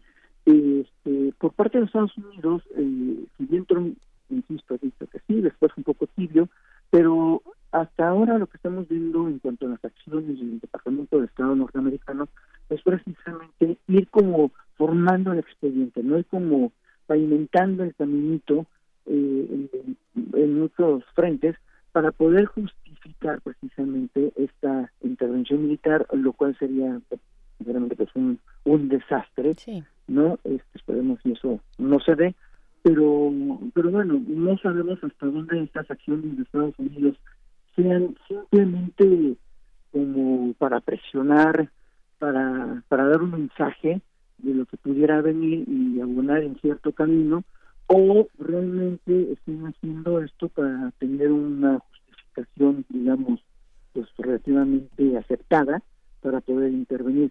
Pero en definitiva, eh, los otros grupos sí han sido claros en que una intervención militar es lo menos deseable y precisamente la construcción de este grupo internacional que lidera Europa y el mecanismo de Uruguay, que insisto, es para evitar llegar a estos puntos, digamos, de no retorno, ¿no? Es precisamente para que no lleguemos ahí y ese es el gran, gran esfuerzo internacional y ese es el mensaje que en todo caso Maduro tendría que entender, que tiene estas dos puertas, que tiene estas salidas y que tiene que tomar alguna, porque si no la otra, pues pudiera ser totalmente desastrosa para el pueblo venezolano. A ver, eh, obviamente ya estamos muy lejos de lo que podría ser un escenario ideal. Eso eh, podríamos decir que ya no vamos a tener un escenario ideal cuando hablamos de esta situación eh, venezolana, más allá de los acuerdos, más allá de las reuniones, más allá de intervenciones o no intervenciones. Pero ¿cuál podría ser en este momento, en este punto crítico, Damas, una resolución o, o un sendero, digamos, que se pudiera tomar de manera internacional y también respetando nuevamente lo que la, la autonomía venezolana. ¿Qué, qué, qué, ¿Qué podemos hacer con eso? ¿Cuál sería para ti, digamos, el, el mejor escenario o el menos peor? Pues mira, en realidad el mejor escenario sería precisamente el que se restableciera el orden constitucional en Venezuela y en el que se llevaran a cabo elecciones efectivamente que fueran creíbles, que fueran equitativas, que se respetaran todos los derechos políticos de los contendientes, sería el mejor escenario. Pero, eh, y bueno, más allá del reconocimiento de algunos países europeos a Guaidó, se llevan a cabo estas elecciones en automático el reconocimiento se anula, ¿no? Pero aquí el punto es que no estoy seguro que ese vaya a ser el camino que quiera tomar Maduro, por eso decía al inicio de mi intervención que por supuesto que se saludan todos estos mecanismos y esfuerzos internacionales, pero que no veo muy claro que Maduro pudiera eh, decidir en llevar a cabo unas elecciones, que es lo que está pidiendo los europeos. En el caso mexicano no se ve en los puntos eh, el, eh, este, este tema de la elección. Se ve de sentarse a la mesa se ve de, de una manera que las partes lleguen a, un buen acuerdo, lo cual también me parece un, camino bastante conflictivo porque las partes tienen posiciones totalmente encontradas y de ahí pues llegar a estos compromisos y, la instrumentación de los mismos. Eh, lo que presenta el mecanismo mexicano es básicamente una teoría de negociaciones internacionales. ¿Cuáles son los pasos para negociar? Eso es lo que tenemos ahí. son, son estos pasos que está poniendo y que nosotros vemos en nuestras clases en la Facultad de Ciencias Políticas de Negociaciones Internacionales. Es lo que está ahí. Pero, eh, pero no hay, digamos, una solicitud este, concreta sobre un tema concreto, cosa que sí tiene el, el, sistema que están manejando los europeos de la celebración de nuevas elecciones. Esa es la diferencia entre los dos mecanismos. Por eso el mexicano, como va a ser más ambiguo, dice que prefiere en principio Venezuela. Pero una vez más, eh, supongamos que tome Maduro este camino, eh, no tendría que ser Maduro, pues tendría que ser todas las partes políticas, ¿no? Porque lo que sí tiene este mecanismo es que está reconociendo al otro. Si no, no hay mecanismo de Montevideo, ¿no? Si no está el otro. Y esa es la parte en la cual yo tengo mis dudas de quién es el otro y, si Maduro va a reconocer al otro o, o, no sé, no es algo bastante complicado ahí de quién va a ser el otro y a qué acuerdos pudieran llegar, ¿no? Finalmente, que, si el otro es Guaidó, por decirlo así, pues obviamente que Guaidó va, va, va a estar exigiendo elecciones. Y si el otro no es Guaidó, pues bueno, pues ahí ya se abre un mundo de posibilidades en el cual no sabemos quién sea el otro y si se ha reconocido tanto por México y los países caribeños como por el propio Maduro. Entonces, por eso he sido un poco escéptico. Reconozco este esfuerzo internacional que me parece importantísimo porque da salidas, pero este me parece que el escenario ya sería el de las elecciones. Da salida. Eh, elecciones. Perdón, sí. Damaso, da salida, pero están tomando, pero toman postura, ¿no? Los europeos dan una salida y toman una postura previa algunos en haber reconocido a Guaidó ya. Y, eso pone una prerrogativa. Sí, pero la postura del mecanismo es muy clara, que es elecciones libres en Venezuela. ¿Quiénes, ¿Quiénes serían, Damaso, las otras partes? Bueno, ya no estás diciendo, es complicado, pero a ver, eh, mi pregunta es, eh, ¿en Venezuela podemos ver una oposición eh, diversa o un poco más muchas eh, o, distintas oposiciones eh, diferentes a Guaidó y, al, y a este grupo que ya lleva mucho tiempo también allá y que, y que ahora representa a Guaidó y sale con este apellido, con este nombre y apellido, eh, Juan Guaidó. Hay otras, hay otras posibilidades de que en la sociedad se encuentre un interlocutor con el gobierno, que el gobierno también quiera sentarse a negociar con ese interlocutor, porque efectivamente, y como tú lo mencionas, pues ya quiero ver que, que Maduro se siente con Guaidó eh, después de esto que él dice esto es un intento de golpe de Estado o un golpe de Estado franco, ¿no? Y orquestado por, por Estados Unidos. Tendríamos que verlo desde otro punto de vista también. Recordemos que Maduro dijo, bueno, sí llevo a cabo elecciones y que se lleven las elecciones de la Asamblea Legislativa, lo cual es bastante mañoso, por no decirlo menos, de decir, bueno, sí, que sea el rey Parece ser que perdimos eh, la comunicación. A ver, Damaso Morales Ramírez, ¿estás ahí? Sí, sí, ¿sí me escuchan? Perfecto, muchas gracias. Por favor, de nuevo, desde el principio, por favor, Damaso. Sí, en este sentido, mi la visión de un poco de Maduro, quién sería el contrincante, se puede leer en términos de cuando él mencionó que, bueno, que están acuerdo de llevar a acción. se, se, se, escucha bien cortado, eh, maestro Damaso Morales. Eh, ¿qué, es, un problema. sí, es un problema porque además ya era como eh, pedirte este último comentario hasta hacia el cierre de, nuestra conversación. Vamos a ver si logramos recuperar, Luisa. A ver. Sí, yo creo que sí. Mientras, eh, Damaso, ¿estás por ahí? ¿Lo logramos? Sí, claro. Por favor, Damaso, ¿podrías retomar tu punto? Sí, este comentaba de que quién sería el contrincante, bueno, no contrincante, la otra fuerza negociadora pues tenemos que leerlo a partir de cuando el propio Maduro dijo que, que bueno, que estaba de acuerdo en llevar a cabo elecciones, pero elecciones de la Asamblea Legislativa. Esto es, de entrada pareciera que Maduro no estaría encontrando en Guaidó a la otra persona que pudiera sentarse a la mesa, o al menos hasta este momento pareciera que no es así. Pero si no es Guaidó y este otro grupo digamos, organizado, opositor, que ha estado en la lucha constante, pues yo no vería ningún otro grupo. Si, si no es Guaidó, pues esto sería de entrada pues una especie de, de una gran farsa, ¿no? amparado en un mecanismo internacional y reconocido por él mismo y que le da desde este punto de vista este legitimidad a un proceso que quizá no sea precisamente el más legítimo. Claro. Muchas voces, eh, sin duda, se han pronunciado al respecto. Por aquí nos han mandado algunos videos, por ejemplo, de la, de la opinión de, de Danny Glover. Por ahí también nos habían mandado la opinión de, de Roger Waters, que son, digamos, figuras eh, que tienen otro tipo de voces y otro tipo de discursos.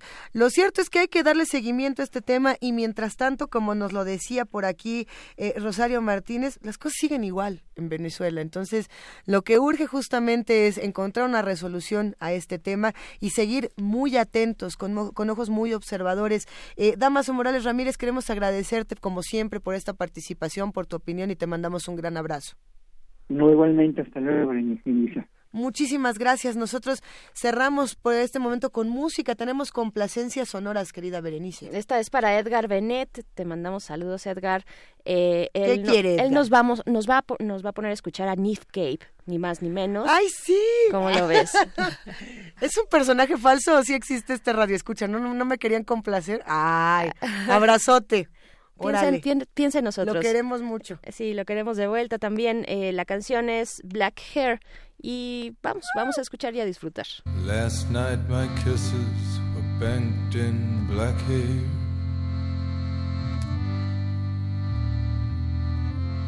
And in my bed my lover, her hair was midnight black.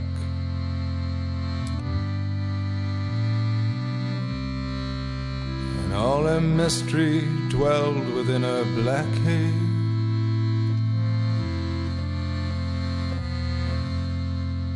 and her black hair framed a happy heart shaped face. And heavy hooded eyes inside her black hair.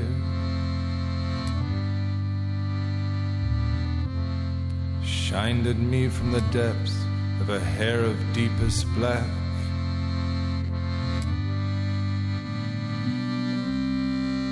while my fingers pushed into her straight black hair.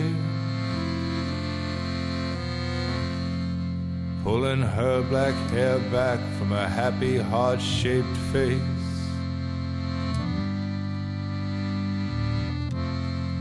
Kiss her milk white throat, a dark curtain of black hair. smothered me, my lover, with her beautiful black hair.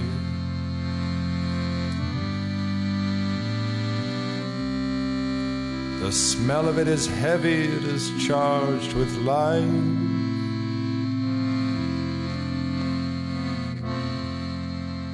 On my fingers, the smell of her deep black hair.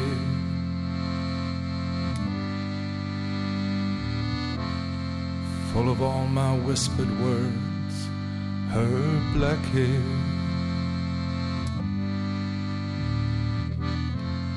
And wet with tears and goodbyes, her hair of deepest black.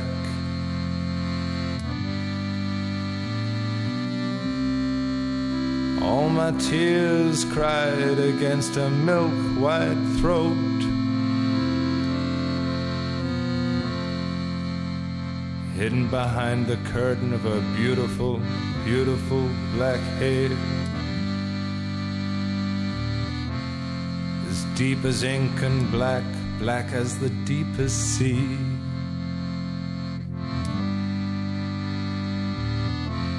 The smell of her black hair upon my pillow.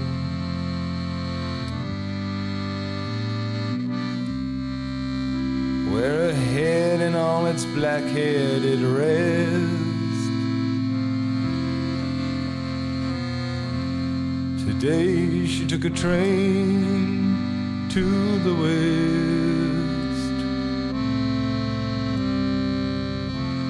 Today she took a train. Es viernes y lo sabemos aquí en la cabina de primer movimiento.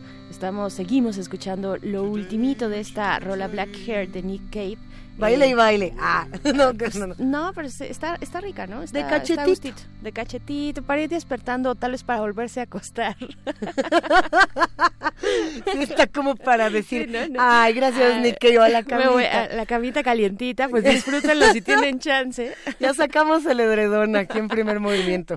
Vengan. Oigan, sí, caray. Y también queremos decirle, eh, bueno, entre, en nuestros, en los comentarios en redes sociales, eh, Marisac Reloaded nos dice... Eh, abrazote. Sí, nos dice pues felicidades, felicidades a Tania Mafalda y nos dice también que no se escucha bien el programa en su radio. No es tu radio, Mirisac, es en realidad somos, no eres tú, somos nosotros que hemos tenido... No eres tú, soy yo. Sí, desde el día de ayer tenemos algunos problemas técnicos en nuestro, en nuestro transmisor. Entonces, lo que les recomendamos es que si están en el 96.1 de FM y están en alguna, escuchándonos desde alguna región más bien sur, ¿no? Alejados del centro de la ciudad, pues pásense a eh, radio.unam.mx y ahí pueden escuchar la señal. Le iba a decir a mi mamá, mamá, ponle a, radio.unam.mx porque no se escucha hasta los sures, ¿no? Pero, pero como no está escuchando este mensaje, ahorita lo ponemos en redes sociales para... está escuchando tu mamá, claro. Pero no se puede porque está en el sur. Sí, bueno, no pues llega hasta allá. Hay que escucha distorsionado. Eso es algo que se resuelve afortunadamente de una manera muy sencilla, así que no se preocupen, estén pendientes y aprovechen, si ya se metieron a radio.unam.mx, aprovechen el viaje y disfruten muchísimo de todos los contenidos que tiene nuestra plataforma digital, que hay, bueno, programas desde consultorio fiscal, eh, Calme Cali, que además andaba de cumpleañero y le mandamos un abrazo. ¿Quién más está por ahí? El podcast, hay podcast de resistencia modular. El podcast de toda la red resistencia, toda la, todas las secciones de resistencia, les mandamos un abrazo. Un programa de psicología por ahí muy bueno, Berenice. Mm, ahí por ahí me han contado también conciencia, psicología y sociedad, también están los programas distintos de las facultades que están, que están padres, la verdad. Uy, un gabinete de curiosidades, que no, curiosidades, Este domingo a las dos y media. Ya, vámonos a nuestra nota internacional, que ya estamos aquí muy contentos. Primer movimiento. Hacemos comunidad. Nota Internacional. El Papa Francisco reconoció públicamente que dentro de la Iglesia Católica las monjas han sufrido abusos sexuales por parte de sacerdotes y obispos. En una conferencia de prensa ofrecida en el vuelo de regreso a Italia desde Emiratos Árabes Unidos, el líder religioso confirmó la información publicada en el suplemento femenino del diario Vaticano, El Observatore, que en su edición de este mes revela los casos de violaciones a monjas que fueron obligadas a abortar o a criar hijos no reconocidos por sus padres sacerdotes. Ah, Francisco dijo que la Iglesia ha suspendido a varios clérigos y que se ha estado trabajando en este tema durante mucho tiempo. Este nuevo escándalo en la Iglesia Católica se suma a la ola de denuncias contra sacerdotes eh, pedófilos en muchos países del mundo análisis eh, del anuncio del Papa Francisco en qué consiste la investigación, en qué consiste la investigación y cómo se está planteando la administración de justicia. Para esto nos acompaña Marilú Rojas, quien es teóloga y feminista. Bienvenida, Marilú, ¿cómo estás? Buen día. Buenos días. Muchas gracias por la invitación a su programa y agradezco de antemano eh, al auditorio también su atenta escucha. Agradecemos muchísimo eh, tu presencia, Marilú, y más para hablar de un tema muy delicado. Eh, ¿Cuál fue exactamente, si podemos recordar un poco, el anuncio que, que, da el Papa Francisco hablando de, de las monjas? Bueno, tradicionalmente parece que ya va siendo un hábito en el Papa Francisco que algunas noticias un poco agudas y delicadas como esta las da en, durante sus viajes en un vuelo de retorno de los Emiratos Árabes. Y entonces allí hace alguna explicitación del asunto y saca subrepticiamente el tema del abuso sexual a, las a algunas monjas que han recibido esta situación de parte de clérigos y de obispos. Entonces, el contexto también se da en el marco del ya pronto sínodo del 21 al 24 de febrero, dedicado a tocar el tema de los abusos sexuales en general. Y aquí hay que distinguir dos cosas. Una es el abuso sexual a niños y otro es el abuso sexual a monjas, que no los podemos colocar en el mismo bloque, porque no estamos diciendo que las monjas sean niños, ¿no? y parece que ahí está como una trampa que habría que distinguir.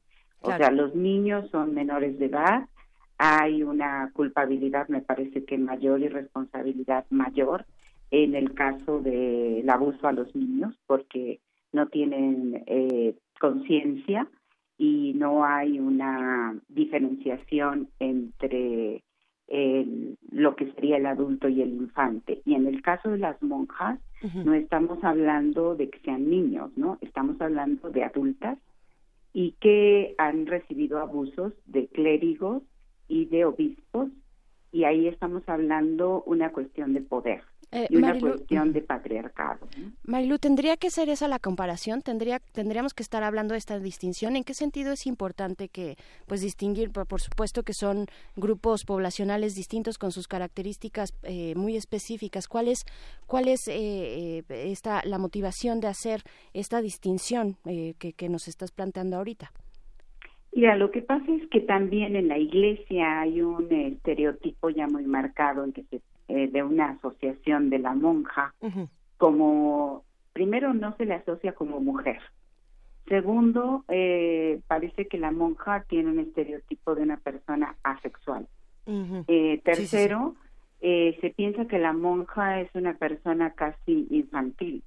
Y aquí habría que destacar ese asunto de diferenciación porque la gravedad en los dos casos es muy delicada es muy alto el nivel de gravedad, pero eh, no podemos equiparar el abuso de las monjas al abuso de los niños, porque estaríamos diciendo que entonces ellas son también infantes eh, y tratadas como tales, ¿no? Pero podríamos decir que son también mujeres que están siendo abusadas sexualmente, ¿no? Y eso es ah, no, claro. Eh, el, abuso sexual en los dos casos es grave. Por supuesto. Ese no es, el punto no está a discusión, ¿no? Pero habría que distinguir porque otra de los análisis que tendríamos que hacer es que a veces los abusos a las mujeres, en la mayor parte son utilizados también como cortina de humo en, en algunos espacios para quitar como la gravedad de otros asuntos políticos que están detrás. ¿no? Eh, hacemos esta brevísima aclaración para los que hacen comunidad con nosotros y que nos están escuchando. Eh, Marilu, de que lo que se va lo que se dice en esta en este espacio lo que estamos tratando de criticar en esta mesa es eh, el acto por parte de eh, la de la iglesia como institución no como una creencia.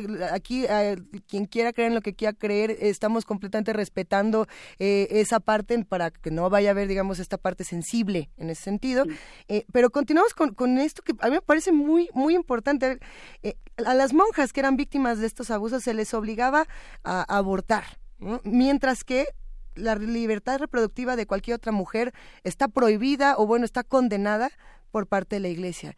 Eh, hay una contradicción bárbara en ese sentido. Hay una desde desde la violación a los derechos de estas mujeres, el acoso sexual, el abuso sexual que ellas viven, hasta una parte de, de política que me parece que se tiene que discutir de manera muy profunda. Así es, o sea, aquí estamos hablando de una, de una institución religiosa que además es un Estado que está violando los derechos de las mujeres. Y estamos hablando de un abuso de poder de parte de las autoridades de esa institución. Estamos hablando de violaciones a las mujeres, y a las mujeres que se supone que están en el espacio seguro, que sería un convento, que es lo mismo que hablamos de las mujeres que se que están en espacios seguros que es su casa. Entonces, estamos hablando de una gravedad de la institución con una doble moral, que lo has mencionado muy bien, o sea, cómo es que se prohíbe el aborto hacia las mujeres, el, el derecho a decidir, y entonces en el caso de las religiosas se les obligaba a abortar. Y ahí entonces tendríamos que tener una discusión seria de la ética que está siguiendo la Iglesia pero lo que hay que rescatar es que Francisco, el Papa, haya sacado este tema a la luz. Entonces, estamos justamente en el marco de este sínodo de abusos sexuales que se da del 21 al 24 de febrero y en este marco estamos colocando un tema que así es muy añejo, muy delicado y que denota el abuso de una iglesia de corte patriarcal hacia eh, sus miembros mujeres y que las mujeres han hecho un pues una cultura de silencio, ¿no? Y una cultura de silencio que puede ser por amenazas, que puede ser por una cuestión de poder también, del el control del poder en la iglesia a manos de los hombres, que son quienes toman las decisiones, y por temor a la censura. Claro, y podemos esperar que eh, prospere la en este en este sínodo que prospere esa conversación precisamente o ha prosperado en algunos espacios de la Iglesia eh, por supuesto que están invisibilizadas o bueno invalidadas digamos en, términos de poder como nos mencionas Marilú eh, Rojas las las mujeres dentro de la que participan dentro de la Iglesia eh, pero hay, hay conversaciones al respecto en un siglo XXI y pensando en una iglesia eh, que, que, ve ese siglo XXI y atiende las conversaciones que están de manera global? Mira, yo creo que eh, sí hay conversaciones, pero que no basta quedarnos en las conversaciones. Mi pregunta para el pontífice sería, ¿qué sigue? ¿Qué sigue después de este anuncio? ¿Cuáles son los pasos a, a dar para la pues para hacer la práctica de la justicia, qué es lo que se va a hacer, si a estos eh, agresores se les va a exponer públicamente, van a tener un juicio civil, Eh, van a tener una condena, cuál va a ser el acto retributivo que se va a hacer. Esa sería la pregunta que yo dejaría para tu público también o sea, ¿qué es lo, lo que pedimos las mujeres? Es justicia. Lo que estamos pidiendo es también el reconocimiento de nuestros derechos y estamos también pidiendo que la Iglesia respete los derechos sexuales y reproductivos de las mujeres. Esos son como los, los tres temas que nos permiten eh, reflexionar en este en este espacio, ¿no? O sea, ¿qué es lo que demandamos las mujeres? ¿Qué es lo que pedimos? Qué le pedimos a la iglesia, qué le pedimos también, eh, porque habría que analizar otro espacio como es si hay una conciencia crítica de género en las monjas para denunciar, eh, que me parece que ahí hay una carencia de formación en esta conciencia de derechos humanos, no solo de la Iglesia Católica, sino de todas las instituciones religiosas, que me parece que la mayoría son violatorias de los derechos de las mujeres. Hay un teólogo llamado Hans Kuhn que menciona en un texto del papel de la mujer en la iglesia primitiva y dice que para las grandes religiones monoteístas las mujeres hemos sido vistas como un problema cuando no han reconocido que las religiones monoteístas tienen un problema con las mujeres y esa me parece que debería ser una reflexión con la que podríamos ir cerrando este tema, Marilu Rojas, teóloga feminista. Eh, ¿Qué pendientes, qué otros pendientes tiene por ahí eh, el Papa Francisco? Porque como, como bien mencionas, está esta, esta declaración, está todo este conflicto que además eh, siempre se queda en, bueno, es un gran paso porque el Papa ya lo reconoció, ¿verdad? Ah, qué bonito, gracias. Siguiente conversación. Y eso mismo ha pasado con casos de pederastia, con casos de violencia, con todas las controversias que hay solo se quedan en bueno, ya las reconoció el Papa. Eh, ¿Cuáles siguen y, qué y cuáles van a ser las próximas resoluciones? ¿Qué, esperarías? Mira, yo esperaría que también la vida religiosa femenina en México hiciera también sus propias denuncias, ¿no? Porque estamos viendo que hay denuncias en Europa, hay denuncias en otros espacios. El mismo Papa ha dicho que hay en Asia, en América Latina, en todo el mundo. Pero a mí me preocupa el silencio que han guardado las mujeres en la vida religiosa femenina en México. Entonces, ¿qué es lo que está pasando en México? ¿Por qué las denuncias no prosperan en el caso de pederastia y en el caso de los abusos sexuales? Y porque en México estamos viviendo una situación terrible de feminicidios que van incrementando, parece ser. Entonces, el asunto es cómo es que esta realidad cultural y de violencia que estamos viviendo las mujeres también entra en los espacios religiosos y eh, nos afecta, ¿no? Entonces, ¿cuál es la postura de las mujeres religiosas en México que también tienen que denunciar y que tienen que romper el silencio ignominioso al que han sido sometidas por las autoridades, por temor, por falta de credibilidad o de conciencia crítica.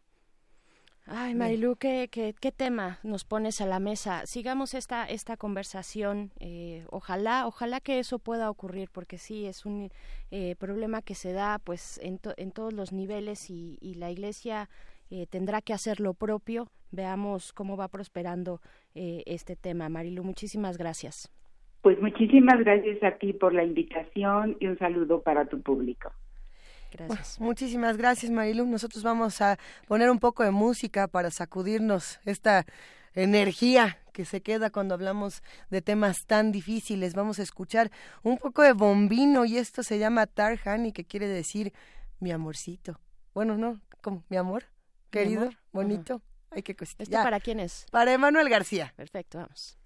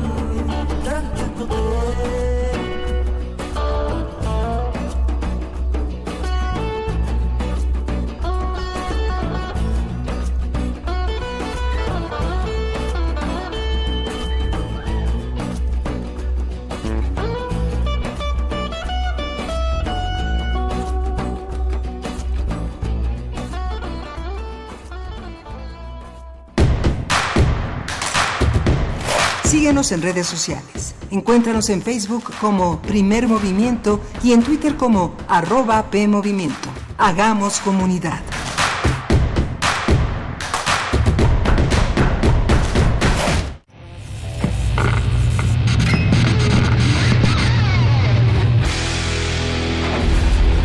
Por cortesía de cuando el rock dominaba el mundo, un minuto de...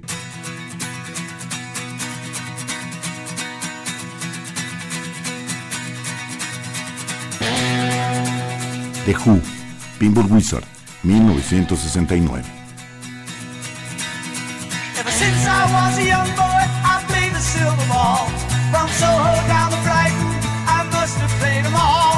But I ain't seen nothing like him in any amusement hall. That deaf, dumb, and blind kid sure plays a mean pinball.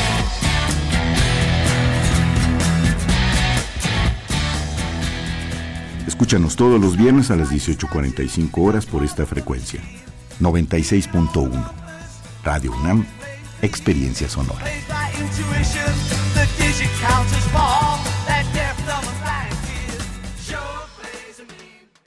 Este es un momento de alegría para todos, porque iniciaremos un cambio verdadero por la vía pacífica. Es un momento histórico para el pueblo de México. Los gobernantes electos de Morena estarán a la altura y serán ejemplo de honestidad, austeridad y eficiencia. Los legisladores y funcionarios estarán al servicio de la nación. Morena gobernará para todos. Gracias por tu voto. Juntos haremos historia. Morena, la esperanza de México.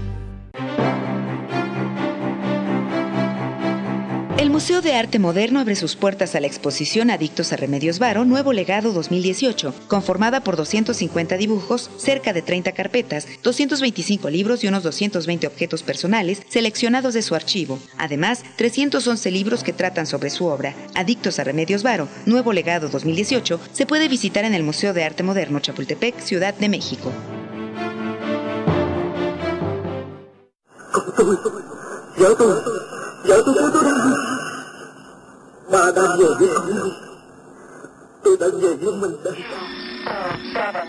¿Quieres saber qué es lo que estás escuchando? Frida Rebontulet y Luisa Iglesias lo explican para ti en Gabinete de Curiosidades. Todos los domingos a las 2.30 de la tarde por el 96.1 de FM.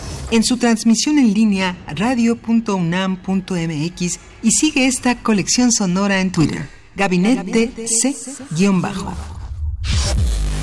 Radio UNAM. Experiencia sonora.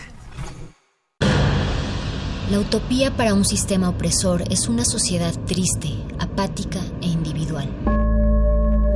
En ese tipo de sociedades, el mayor acto de resistencia es la celebración. Una celebración masiva. Busca pies. La fiesta de todos los cuadrantes. Viernes, 22 horas. Por resistencia modulada. 96.1 de FM. Radio UNAM. Experiencia sonora.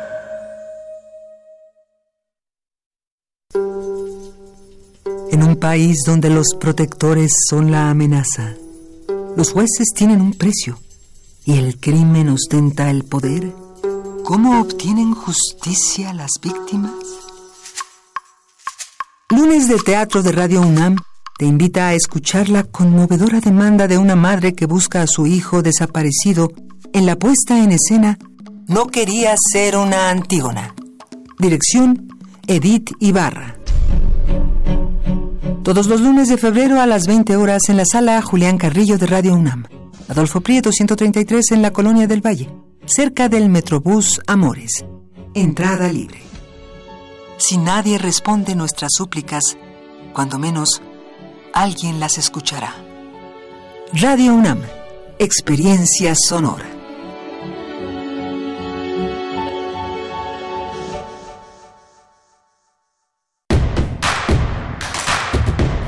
Encuentra la música de primer movimiento día a día en el Spotify de Radio UNAM y agréganos a tus favoritos.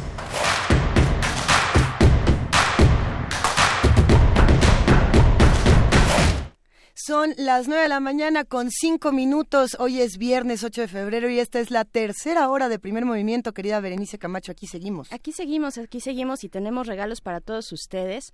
Eh, bueno, solamente tres pases dobles en realidad para los primeros que llamen a cabina eh, a nuestro teléfono que les daremos en un momento más. Estas son tres pases dobles para asistir a la obra Orgasmos del Cosmos. Es una obra para adultos en el Teatro El Granero Javier Rojas. Y pues bueno, esto es por Secultura que nos regala estos boletos. ¿Para cuándo son? Para, para el día de hoy, para que se vayan al teatro a disfrutar su viernes a las 8, a las 8 de la noche. Esta obra eh, pues se da en un mundo indefinido, el encuentro de un hombre, su esencia femenina y un pianista. El catalizador de ese encuentro es el rumeo permanente de la pregunta primigenia fáustica ¿qué es la realidad? ¿Y qué es lo que mantiene al mundo unido en lo más profundo? Uy. ¿Qué es la realidad, Berenice? ¿Qué es la realidad? ¿Qué es lo real? Uf. ¿Cuántas ah. exacto, ¿cuántas versiones de realidad tenemos más bien? ¿Cómo estamos percibiendo nuestra propia realidad e incidiendo en ellas. Bueno, pues váyanse al teatro. El teatro siempre nos hace también no solo divertirnos, sino también reflexionar sobre estas cuestiones humanas más, más profundas. Y estos tres pases dobles, eh, Luisa, se van a ir por, para quien llame. por teléfono, sí, 55 36 43 39, con la petición cariñosa de que si se van al teatro, nos manden una foto, una postal sonora, se encuentren, los que estén por allá se conozcan, ahí nos platiquen un poco de cómo les fue eh, 55 36 43 39. Solo tienen que llamar y decir que se quieren ir al teatro y ya con eso vamos a tener más regalos. Hay mensajes por aquí. Eh, el Zarco nos dice, supongo que es tarde, pero si pueden poner Wide Open de los Chemical Brothers para la quinceañera Tania Mafalda, se los agradecería mucho. Mm. ¿Será que se puede? Ahorita, ahorita vemos qué podemos hacer. Eh, sí, hay muchos comentarios. Hay de Rosario Martínez, de Jesús Armenta, de Miguel Ángel G. Mirán. Eh, también tenemos de Verónica Morales, de Mar R. Guillermo, de RIP. Eh, tantos, tantos mensajes que agradecemos mucho. A lo mejor no todos los podemos leer en este momento, pero quédense con nosotros porque tenemos también por aquí un poco de poesía necesaria. Primer movimiento. Hacemos comunidad. Es hora de poesía necesaria. La poesía necesaria el día de hoy está dedicada a Oscar Hahn, a este eh, poeta que, bueno, nos ha dejado un movimiento sísmico, telúrico para todos los que hacen comunidad con nosotros. Es un poema breve, pero me parece que es eh, de esos brutales. Y además va a estar acompañado de Tori Amos con esta canción que se llama Little Earthquakes, algo así como pequeños terremotos o pequeños eh, temblores, que, bueno, pues viene bien con este poema que ahí les va. Tuve una vez un gran amor que derribó mi casa, agrietó mis puentes y me hizo perder el equilibrio. Después vinieron las réplicas, amoríos de baja intensidad que ni siquiera me hicieron temblar. En cuanto al gran amor, ay mísero de mí, todavía respira debajo de las ruinas.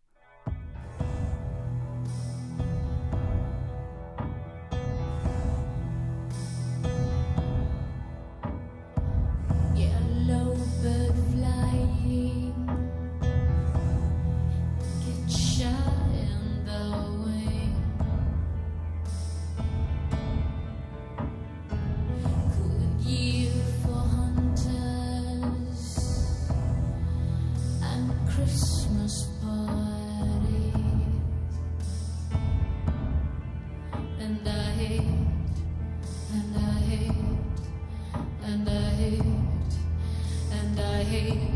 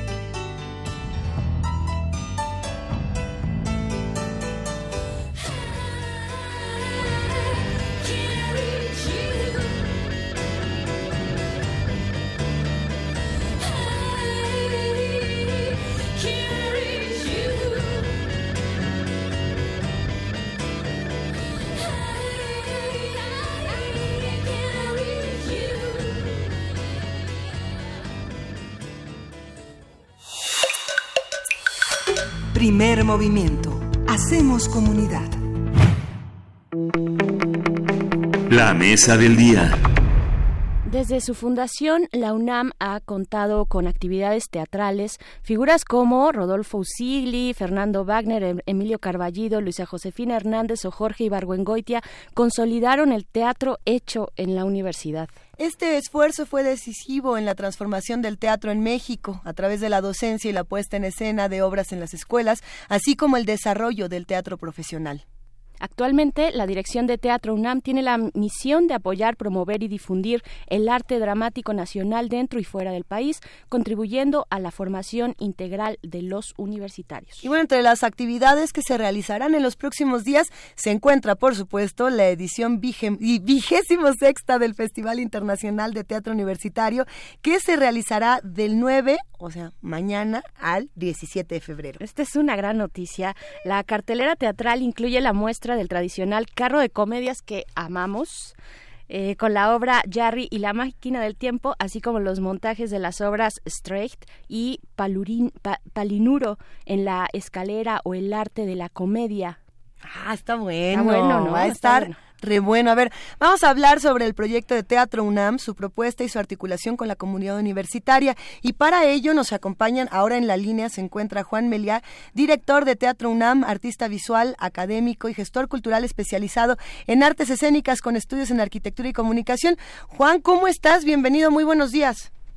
Muy contento de oírlas, eh, Luisa, Berenice, y contentísimo de poder hablar eh, con ustedes y con todo su auditorio sobre eh, la edición número 26 de un festival tan importante como es el FITU.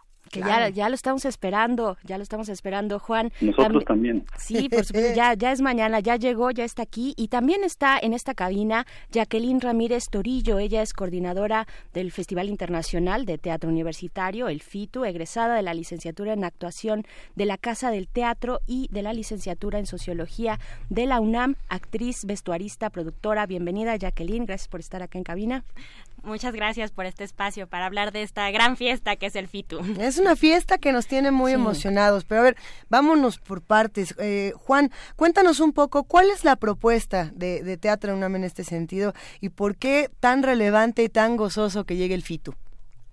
El FITU es un festival muy diferente a los otros festivales que hay en el país. Eh, cada uno de los festivales intenta tener una especialidad, de marcar un territorio y eh, el FITU se demarca en relación al teatro construido dentro de las universidades. Eso eh, se dice fácil, viene en el propio título, el nombre del festival, pero es algo realmente complejo e indispensable, porque ahí se construye eh, el teatro que estará presente en las salas de todo nuestro país y de muchos países del mundo en los próximos años. Ahí se produce el pensamiento, las tendencias críticas, las tendencias estéticas, correlacionadas con esas escénicas y el escuchar, el trabajar para que estos jóvenes tengan una mesa lo más impecablemente puesta posible, para que puedan empezarse a ver a los ojos entre ellos como generación y también empezarnos a presentar sus preocupaciones, eso es lo que hace tan especial el festival.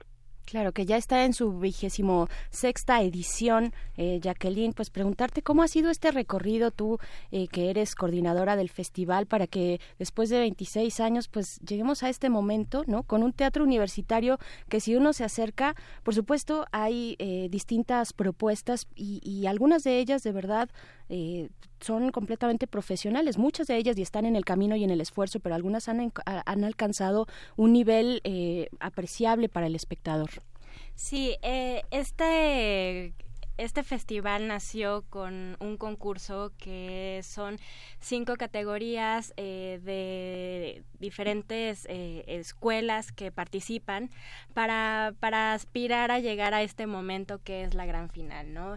Entonces, tenemos dos categorías que son súper emocionantes, que son la categoría A y la categoría B. La categoría A son estudiantes de nivel bachillerato. Ándele. Y la categoría B son niveles de licenciatura, pero sin especialidad en teatro. Entonces, esto es eh, maravilloso ver cómo estos jóvenes se encuentran en el, en el teatro, algo que los ayuda a hacer comunidad, a hablar de, de quiénes son, de sus inquietudes, Eh, y, bueno, para nosotros es una gran ventana de, de qué es lo que la juventud nos está, nos está pidiendo, ¿no? Y por el otro lado, pues tenemos nuestras otras categorías que son eh, escuelas profesionales de teatro, que ya son jóvenes que están en el camino para, para ser eh, las futuras generaciones de de hacedores de teatros, ¿no? Ya, está, ya están ahí, ya están eh, tomando las herramientas y entonces este concurso es su plataforma para llegar a los teatros a los que aspiran a estar este, programados en el futuro y que también eh, público universitario los pueda ver, compartir eso, ¿no? Entonces, eh, es esta, esta fiesta, esta, este festival convoca a estos jóvenes y, hace que alrededor de, ellos puedan surgir eh, muchas actividades más, ¿no? Eso eso, eso es nuestro corazón, lo que hace que lata este, este festival. Ganarse un, un lugar, por así decirlo, eh, o, lograr eh, con las garritas llegar a estos círculos teatrales, eh, por lo menos los de nuestro país, no es nada sencillo. No, no es una tarea sencilla, no porque sea un círculo cerrado el de los dramaturgos, el de los actores, el de los directores, etcétera, sino porque son pocos los espacios que se tienen en nuestro país. Juan Melia, en ese sentido, ¿cómo ves, digamos, lo que pasa fuera del FITU y por qué en ese sentido el FITU tiene una importancia eh, tan grande para, para los más jóvenes y, para los no tan jóvenes que realmente necesitan urgente más espacios y más lugares para darle voz al teatro de nuestro país. yo tomaría en cuenta lo que dicen aquellos que han pasado por el FITU y que lo recuerdan con una eh, casi devoción y un profundo cariño. Eh, se ve en ellos que los marcó, que que fue un momento que no quieren dejar en el olvido dentro de su carrera, y ya sea que se hayan convertido después de varios años en profesionales y, que tengan un trabajo constante dentro de la disciplina teatral, o que hayan decidido otro camino como gestores culturales o como abogados, arquitectos, lo, no importa hacia dónde se hayan ido, se han convertido muchos de ellos en fanáticos de la disciplina teatral y asisten como público eh, asiduo a las salas. Yo creo que eso es, es muy importante. En, para que eso pueda suceder, para que el FITU eh, eh, tenga este nivel de, cariño entre los que participan, eh, por supuesto que lo que muy bien dice Jackie es el tema de la competencia, del quiero ganar, quiero que mi categoría, mi obra sea la mejor. Eso en el teatro nunca sucede por una sola persona. Eso siempre sucede en procesos de construcción colectiva, en procesos de equipo. ¿no? Y esa parte es eh, muy compleja de hacer, es la más delicada de hacer. Y que esos equipos continúen en el tiempo todavía más, que se conviertan en compañías estables. Eso es lo realmente complicado. Además, yo le sumaría un punto que creo que eh, no se puede negar como fundamental, que es cada una de las personas que participa dentro de la vida de lo teatral eh, y se vuelve profesional, construye una voz propia. Significa que sea como actriz, como actor, como escenógrafa, como director, como dramaturga, en aquellos que trascienden, son aquellos que eh, acaban convirtiéndose en una compañía que tiene un discurso propio, estética y temáticamente, eh, un dramaturgo o dramaturga que ha sido capaz de, generar un lenguaje eh, y unas temáticas con solamente que solamente su voz puede tocar y eso es lo que estos jóvenes empiezan a observar, empiezan a observarse dentro del FITU. Ven como otros se preocupan por otras cosas que tal vez en su escuela no sucedían, no suceden.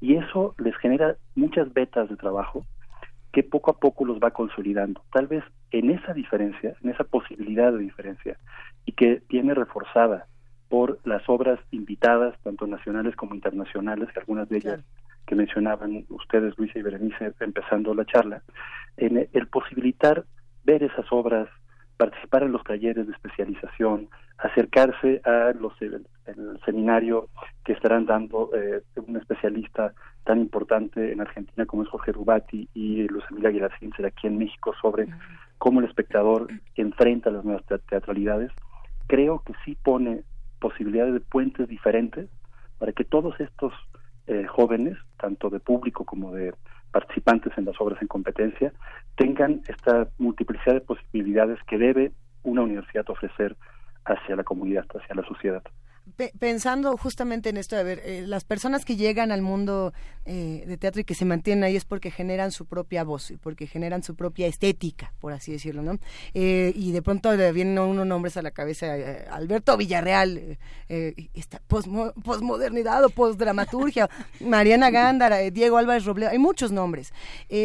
Y lo que a mí me llama la atención en ese sentido, Jacqueline, es pensar que muchos de ellos están aquí en la Ciudad de México y que pareciera a veces que el teatro tiene que ser en la Ciudad de México porque lo que ocurre eh, en el resto del país no tiene la misma difusión, no tiene la misma, y no quiero decir relevancia, porque no es eso, sino la misma visibilidad.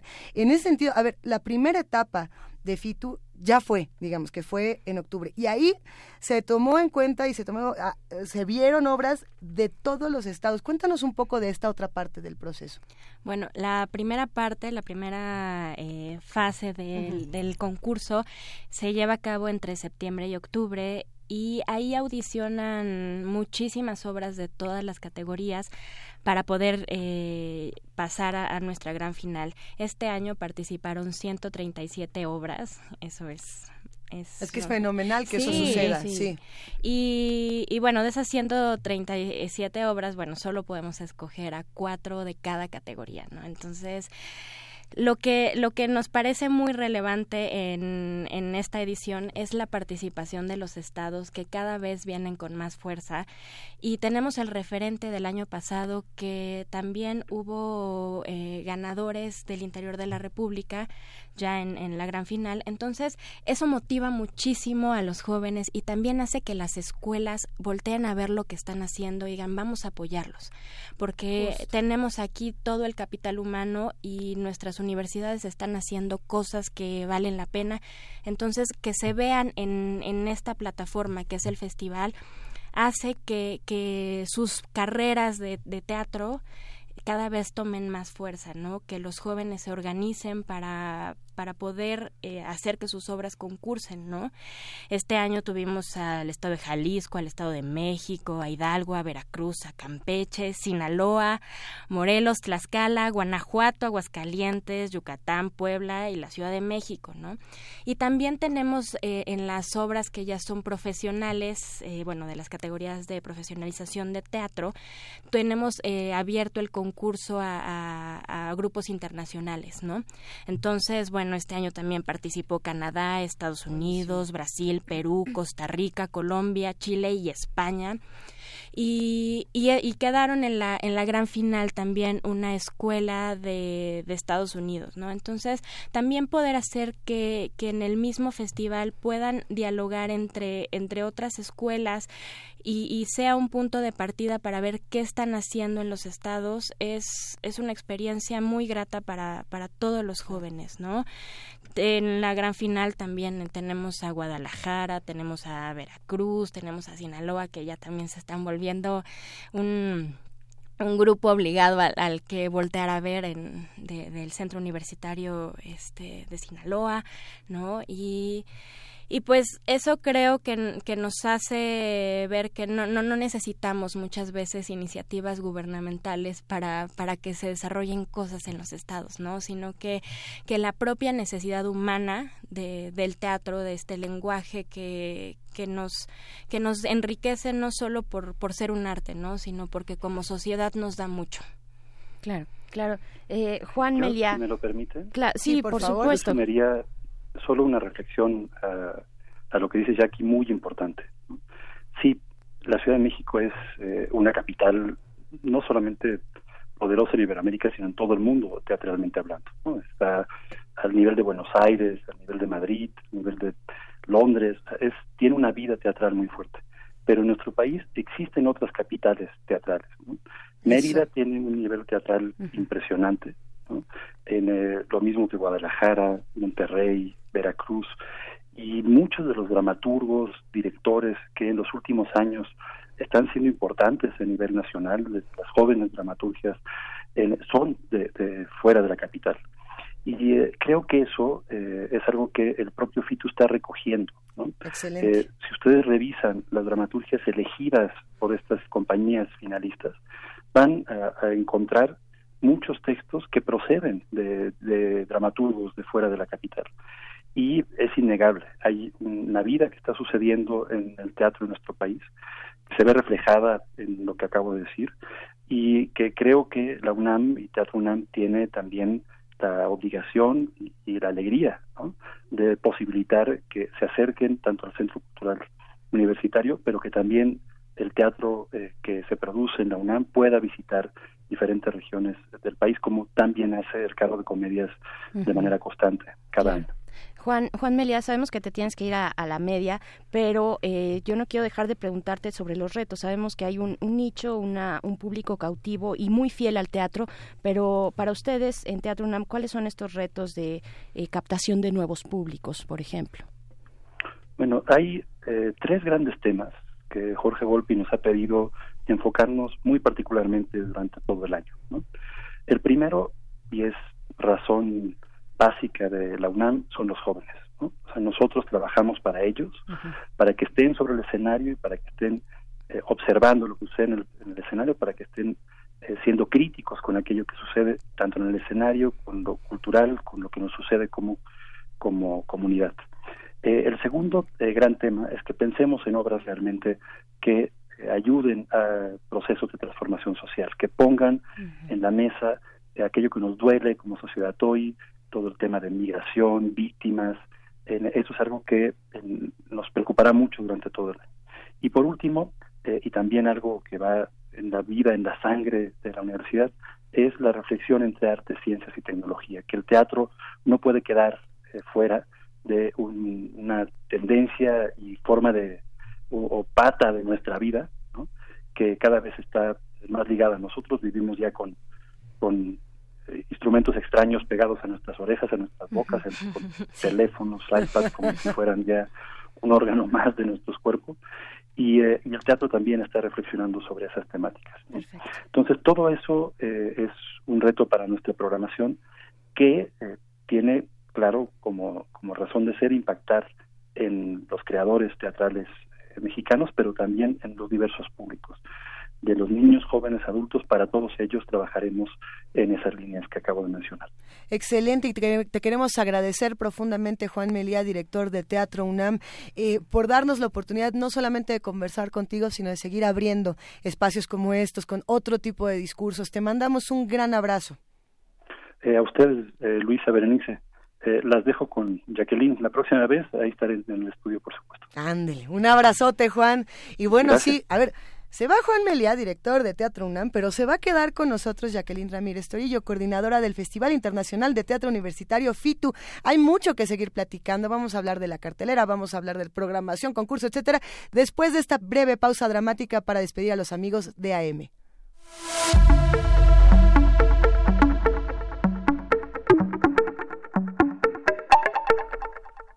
Y bueno, aquí seguimos en primer movimiento en el 96.1 de FM, en el 860 de AM. Y si usted está experimentando eh, dificultades técnicas con su, eh, con su radio, recuerde que nos puede escuchar en www.radio.unam.mx para seguir esta conversación con Jacqueline Ramírez Torillo, coordinadora del Festival Internacional de Teatro Universitario FITU. ¿Y en qué nos quedamos, Jacqueline? A ver, estábamos hablando de concurso, de los estados, de la relevancia que pueden tener estos espacios universitarios eh, por aquí nos estaban preguntando por las conferencias, eh, porque hay una conferencia en particular que se antoja mucho. Ahorita lo platicamos, pero habla de la colectividad y del trabajo que se puede hacer en grupo. Cuéntanos un poco qué van a platicar. Bueno, esta es una conferencia que va a dar el grupo teatral, eh, el grupo artístico Yuyashkani, que es un grupo muy importante en Perú y ellos tienen 30 años trabajando juntos, ¿no? Nos parece increíble que, que no tengamos que pensar en un país como Alemania para, para pensar en una, una compañía que en Perú esté haciendo un trabajo eh, al que todo el mundo está de pronto viendo, ¿no? Que es eh, lo que su voz, una voz que habla de, de lo regional, también de lo político y cómo han construido esta esta familia que ya es Yuyashkani, ¿no? Ellos trabajan de una forma muy interesante, tienen una casa, eh, ahí desarrollan todos sus proyectos, de pronto a unos les toca dirigir, este, otros actuar, otros escribir, ¿no? Y, y en base a esta rotación, bueno, este, pues nos exponen una serie de trabajos muy interesantes que también están rondando por toda la ciudad ya. Eh, empezaron en el Museo eh, del Chopo, ya con unas funciones de, de Antígona, una cosa maravillosa. Y bueno, también van a estar en el Jardín Botánico, dando otra, este, con sus músicos ambulantes, van a estar por allá. Y nosotros, como paralelo a esta conferencia, tenemos una función de un espectáculo suyo que es Concierto Olvido. ¿No? Entonces, eh, es como poder ver un poco qué están haciendo y de pronto sentarnos, vernos a los ojos y, y decir eh, cómo le han hecho, ¿no? Que nos, que nos platican, que justo a, a este grupo de jóvenes que, que, están intentando construir su camino en, en el mundo teatral, de pronto puedan hablar con alguien que, que ya pasó por todas las dificultades habidas y por haber que lo comparte, les diga, sí se puede, ¿no? Sí hay forma de, de lograrlo y solo es cuestión de, de mucho trabajo, de disciplina, de, de, poder tener un discurso sólido, ¿no? Y, y cómo nos construimos también nosotros en, en este colectivo. Claro. Jacqueline, ¿qué es lo que ocurre? ¿Qué es lo que ocurre en este Festival Internacional de Teatro Universitario fuera de los teatros? Ya nos platicabas un poquito, Jardín Botánico, ¿no? Otras, otros espacios, otras sedes, pero ¿qué es lo que ocurre ahí también a nivel de fiesta? Veo que tienen talleres, ¿no? Eh, ¿qué, qué, qué, qué, pasa eh, ahí afuera en los, en los jardines, en la fuente, ¿no? Del Centro Cultural Universitario. Bueno, eh, este año tenemos dos actividades al aire libre. Una, como, como bien lo dijiste, es nuestro ya tradicional carro de comedias que uh -huh. va a cerrar su temporada en el ¡Eso! marco del festival. Va a dar cuatro funciones de Yagui y la máquina del tiempo. Y bueno, eso se vuelve también un, un proyecto entrañable para nosotros porque es eso, ¿no? La, la la carta que tenemos nosotros en todo momento para que el público vea al aire libre sin pensar que tiene que, que eh, encontrarse en una sala de teatro, sino que más bien el espectáculo lo encuentra. ¿no? Uh -huh. Y tenemos otra actividad al aire libre que es, va a ser producto de un taller que vienen a dar de la, del Instituto Universitario Patagónico eh, de artes performáticas, ¿no? Entonces también no, nos gusta mucho que, se vea de pronto qué es lo que se crea en, el FITU, ¿no? Como, no precisamente un grupo que ya se organizó previamente, sino que también a partir de un, una, um, un encuentro un poco furtivo de de personas que leyeron que este taller podía funcionar y de pronto que también podamos ver eso, ¿no? Esta experiencia de, de vivirlos en los jardines, de vivirlos en las explanadas uh -huh. y ver cómo también nos, nos atrapan y, y de pronto ese puede ser el primer gancho para llevarnos a una sala de teatro, ¿no? Hijo, a ver, el tema de las artes performáticas. Yo creo que, ya, ya que si nos lo permites, podríamos detenernos un segundo en ello para platicar qué son y, y por qué son tan importantes en un 2019, porque muchas veces dicen, eso no es performance, eso no cuenta, eh, eso no es teatro, eso no es arte, etcétera, etcétera. ¿Qué, qué hay de las artes performáticas? Bueno, creo que cada vez ha, ha habido una inquietud más grande de no poner barreras entre entre las artes, ¿no? Hay hay una necesidad de, bueno, el teatro en sí lo tiene, ¿no? El teatro necesita un iluminador, necesita un vestuarista, necesita un escenógrafo, pero de pronto eh, vemos que las artes visuales en el video este, nos puede servir, que la música no es un ornamento del teatro, sino también cómo participa, ¿no? Uh -huh. Y cómo ese, son todos pueden ser artistas escénicos, ¿no? Un artista plástico, no, no, no solo tener el, la imagen de, de él, su, su, pincel y su caballete, sino hay algo más, cómo, podemos dialogar con, también con otras disciplinas y cómo las ponemos al servicio de no llamarlo teatro, ¿no? Ya, ya también hay veces que en algunos momentos nos estorba ponerle solo una etiqueta y eso es algo muy importante también, pienso, como, como sociedad, ¿no? De también empezar a, liberarnos de ciertos esquemas, ¿no? De de tener que ponerle un nombre específico a las cosas, ¿no? Entonces puede gustar o no, eh, tenemos por eso muchas opciones dentro del festival, pues, propuestas muy muy este tradicionales que, que también nos, nos dicen de dónde venimos de este este arte, ¿no? que es finalmente en, en, su inicio era más más la tradición que una formación eh, de escuela, ¿no? Y luego cómo, cómo conviven estas nuevas formas de pensar el teatro y hacerlo. Y, y, y, en ese sentido, eh, ya que ya aquí preguntarte también si algo les ha sorprendido de esta generación que aplicó para el festival, para el concurso, o sea, ¿qué, qué de nuevo vieron? ¿Qué están pensando estos chicos?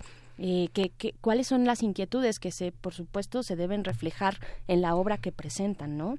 Pues mira, justamente eh, es muy acertada la reflexión del doctor Volpi sobre las necesidades que ahorita tienen los, los jóvenes, ¿no? Y como como las nuevas tecnologías fueron un tema constante eh, y no solo aquí, también tenemos un montaje que viene de Canadá, que es muestra de, de Canadá, de la UCAM de Canadá, se llama Electronic City, que justo su reflexión va un poco sobre eso, pero no fue la única obra que nos habló de eso, ¿no? También aquí había, es, es una constante, la violencia, nos acude muchísimo como, como estos jóvenes hablan de esto y la familia, como cómo de pronto se deshace, cómo también se une, ¿no? Son la migración, son, son parte de las temáticas que, que, vimos en, en, el festival, ¿no? Pero, a ver, en ese sentido, las artes escénicas, el teatro, vamos, hablando del FITU, necesitan estar eh, ligadas constantemente a lo que está ocurriendo, digamos, con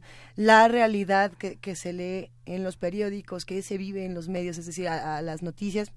Lo planteo diciendo, a ver, eh, a lo mejor mi inquietud como creador, como joven que, que, quiere dedicarse al teatro, no es la migración. O a lo mejor eh, sí, estoy viviendo muchas violencias en mi país, pero a lo mejor por lo mismo yo quiero hablar de algo completamente diferente, justamente como una suerte de, de, válvula de escape. Y de pronto me encuentro con que muchas convocatorias me dicen, hoy tienes que hablar de feminicidio, que es una cosa gravísima, urgente que se tiene que tratar en el país, pero en, y en esas yo quiero hablar de, de gatos o de otras cosas, inquietudes que a lo mejor son igual de pertinentes, pero no están, digamos, en el espectro de lo que urge para el país. ¿Qué pasa con esas otras propuestas? ¿O tú qué ojo le das a eso, Jacqueline? Bueno, eso también es algo... Está complicado, ¿no? Sí, digo, la realidad nos golpea y está ahí cuando, cuando abrimos el teléfono y está ahí en Facebook, este, en Twitter, pero pero también está la otra cara, ¿no? Que de pronto gente que sí está inmersa en ese estado de alerta, estado de violencia, dice no, necesitamos hacer otra cosa. Eh, hay un caso justo muy claro que tenemos nosotros, que es Sinaloa, ¿no? El grupo de Sinaloa de pronto tiene otro tipo de temáticas que nosotros esperaríamos que hablaran de narcotráfico, de asesinatos, de feminicidios. Y no, es un grupo que creo que ha pensado el teatro como, como una justo válvula de escape, ¿no? La, la, liberación, decir, este es nuestro espacio. De pronto nos encerramos en, tienen un centro cultural de dos por dos, y ahí se encierran y de pronto dicen, ¿quiénes somos?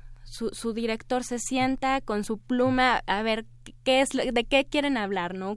Cómo, cómo conviven entre ustedes, ¿no? De pronto es, bueno, nosotros somos los, los, los rechazados de pronto de la escuela, somos los raros que no quieren, que no tienen los ojos a, a Estados Unidos, que no, no, no quieren cruzar la frontera, solo queremos hacer teatro y entonces hablan de eso, ¿no? Hablan de cómo, cómo les hace familia ¿no? Cómo, de pronto los raros se encontraron y, y, encontraron ahí su voz, su espacio para, para ser ellos mismos, ¿no? Eso, eso me encanta, ¿no? Por eso ese grupo lo veo y admiro muchísimo a su, a su profesor, Alberto Bueno, es, es una maravilla de esos maestros de teatro que, que más allá de ser un maestro de teatro es un maestro de vida. A ver, ya nos dijiste una muy buena propuesta. ¿Qué otras andan por ahí compitiendo? Cuéntanos. ¿Quién más anda por ahí para, para irnos antojando?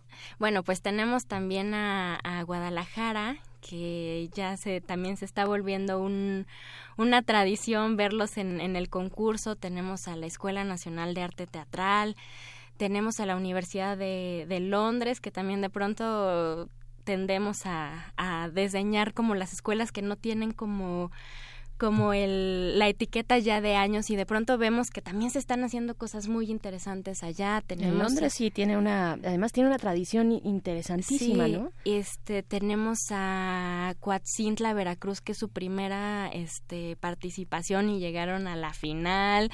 Eh, tenemos este a bueno, paralelo al, concurso también tenemos obras muestras del Centro Universitario de Teatro, lo cual también para nosotros es muy importante, ¿no? Ver lo que se está haciendo en nuestra universidad, ¿no? Ver que, que muchas veces no se puede concursar, ¿no? Como les pasó en el Centro Universitario de Teatro, porque estaban muy metidos en su, en su proceso de Palinuro en la escalera y de Straight. Entonces, estaban ahí, pero de pronto vimos la posibilidad de incluirlos, ¿no? Porque este, este es su festival también, ¿no? son como universitarios, pues ahí tienen que estar presentes, entonces ahí, ahí los vemos, ¿no?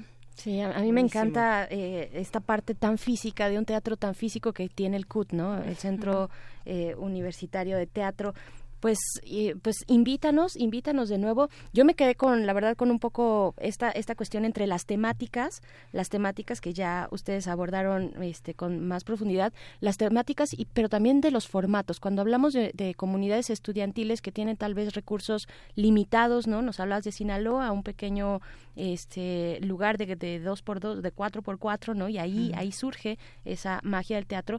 Eh, ¿qué, qué, ¿Qué les ha llamado la atención en tanto la creatividad de los formatos, de cómo, de cómo tomar los elementos y darles una interpretación distinta, ¿no? más allá de las temáticas o distinto a las temáticas?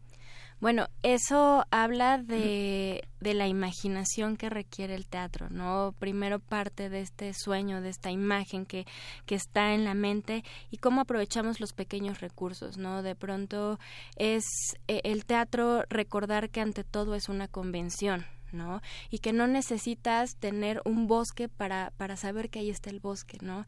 Entonces, confiar mucho en eso y que la capacidad actoral de los chicos va a lograr eso, ¿no? No necesitamos tener grandes producciones, ¿no? Y también en estos tiempos donde uno no tenemos donde almacenar ya más cosas, pero también de, de confiar en que en que ya no ya no ya no necesitamos producir más basura a veces porque eso acaba es muy triste luego entrar a las bodegas de teatro y ver que que el sueño de alguien está deshecho ya porque en realidad el teatro va más allá de eso, ¿no?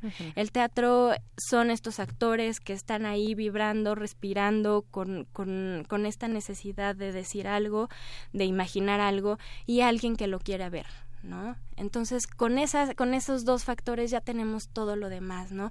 Qué bueno que podamos incluir también eh, la mano de un escenógrafo, de un iluminador, pero pero también eh, si si tenemos estas dos partes, el convivio se logra. ¿No?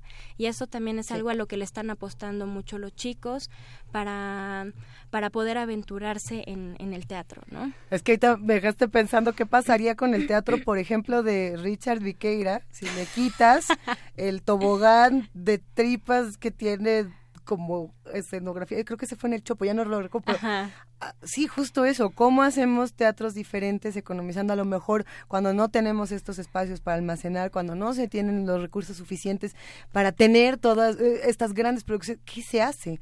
Y creo que en ese sentido el FITU nos va a dar unas sorpresas buenísimas. A ver, Mañana, ¿qué horas, dónde, cómo, cuándo, cuánto cuesta? Si usted ya no se inscribió al taller el miércoles, creo que ya no se puede inscribir, pero ¿a qué sí se puede?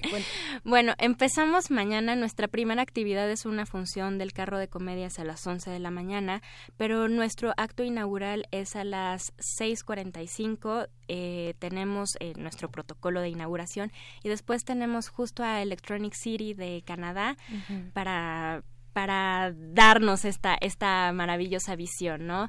Tenemos actividades eh, todo el día, eh, en todos los días son entrada libre, por favor. Eso, eso es algo que quiero subrayar. Es un gran esfuerzo de, de la universidad, de la coordinación de difusión cultural para, para que este festival llegue a todo mundo, ¿no? Y sobre todo a nuestro público joven. Entonces, no, no tienen esa limitante. Tenemos propuestas increíbles como Frontera de Canadá, que viene, digo de Canadá, de Argentina, perdón, ya yo estoy traumada con Canadá. No, Frontera de, de Argentina es una, van, van a estrenar aquí un texto de Tito Dalocchio bajo la dirección de Gastón Marioni, entonces, bueno, es algo imperdible también. El, el Yuyashkani, por favor, no se lo pierdan, es una, una oportunidad maravillosa. Tenemos nosotros también una producción original, eh, sello del festival, que estrenamos el siguiente fin de semana, Mensajes, eh, un texto también inédito de Larry Tremblay, bajo la dirección de Francina Lepan. Entonces ahí es un cruce bien interesante de una directora canadiense con cuatro jóvenes mexicanos vamos a ver qué locura, qué locura hacen, ¿no? Esta, con este texto. Perfecto. Perfecto, buenísimo. Pues del 9 al 17 de febrero en diferentes recintos del Centro Cultural Universitario, esta vigésima sexta edición del FITU, del Festival Internacional de Teatro Universitario. Muchas gracias, Jacqueline, por haber estado acá. Eh, mucha mierda, que lleguen los universitarios y los no universitarios también. Muchas gracias por el espacio y los esperamos. Eh, nada más que revisen nuestra cartelera en la página de Teatro UNAM y sigan en nuestras redes sociales. www.teatro.unam.mx o www.teatrounam.com diagonal fitu. Ahí se enteran de todo y bueno, nos vamos con música. Esta es para la cumpleañera, para la quinceañera del día de hoy, Tania Mafalda, y se llama Wide Open de los Chemical Brothers.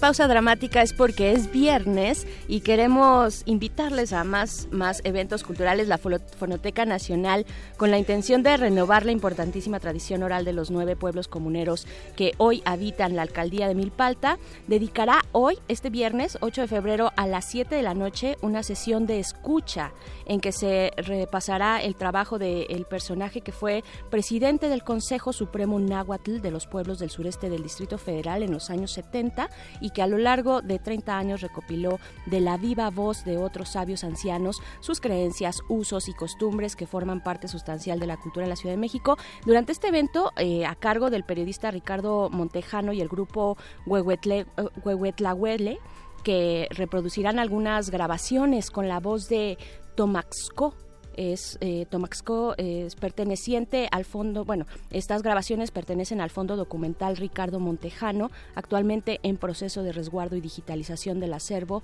de la Filmoteca, de la Fonoteca Nacional, perdón, donde están documentados más de tres décadas de movimiento, una riqueza eh, acústica que no se pueden perder, así es que asistan hoy a la Fonoteca Nacional 7 de la noche y vayan a ver estos, estas voces, estas voces eh, sabias de Así es que, bueno, seguimos, seguimos aquí en primer movimiento.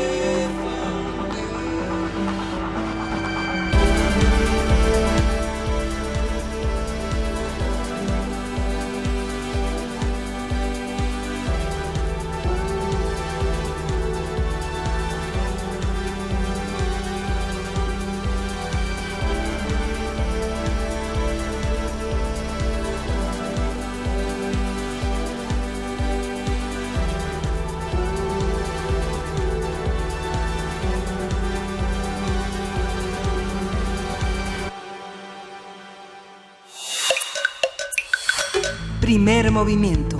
Hacemos comunidad. Y bueno, antes de despedir esta transmisión, tenemos una llamada importante. Vamos a hablar con Vivian Cruz, directora del Loop Espejos del Tiempo. ¿Cómo estás, Vivian? Muy buenos días. Hola, ¿qué tal? Muy buenos días. Muchas gracias por la invitación. Hombre, qué gusto escucharte, Vivian. Cuéntanos, por favor, Loop Espejos del Tiempo.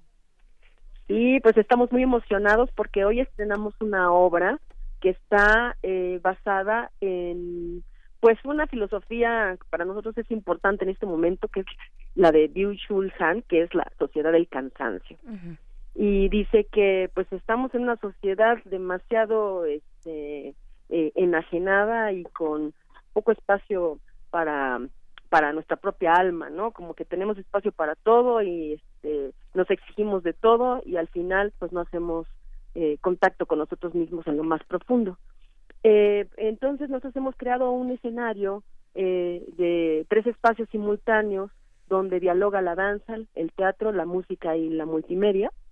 Y invitamos al público a que presencie en este espectáculo novedoso, donde podemos estar eh, no utilizando como nuestra presencia de espectador, pero eh, expuestos a un ritual, digamos, de, de estos elementos dancísticos, teatrales y multimedia, donde los actores nos van a hacer sentir pues esta confrontación con uno mismo en el sentido de, la, de, de, las preguntas existenciales.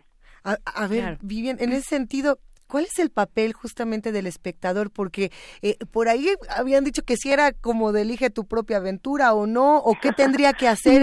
no, no, ¿verdad? Para los que nos da miedo luego que nos diga, a ver, párese usted y, diga algo que nos No, digamos que este es como vamos a presenciar la obra en tres momentos. Entonces, vamos a entrar y nos vamos a sentar frente a un escenario, vamos a presenciar la obra, este, pues el tiempo que duren las escenas, y en un momento dado nosotros les vamos a pedir al público que rote al siguiente escenario.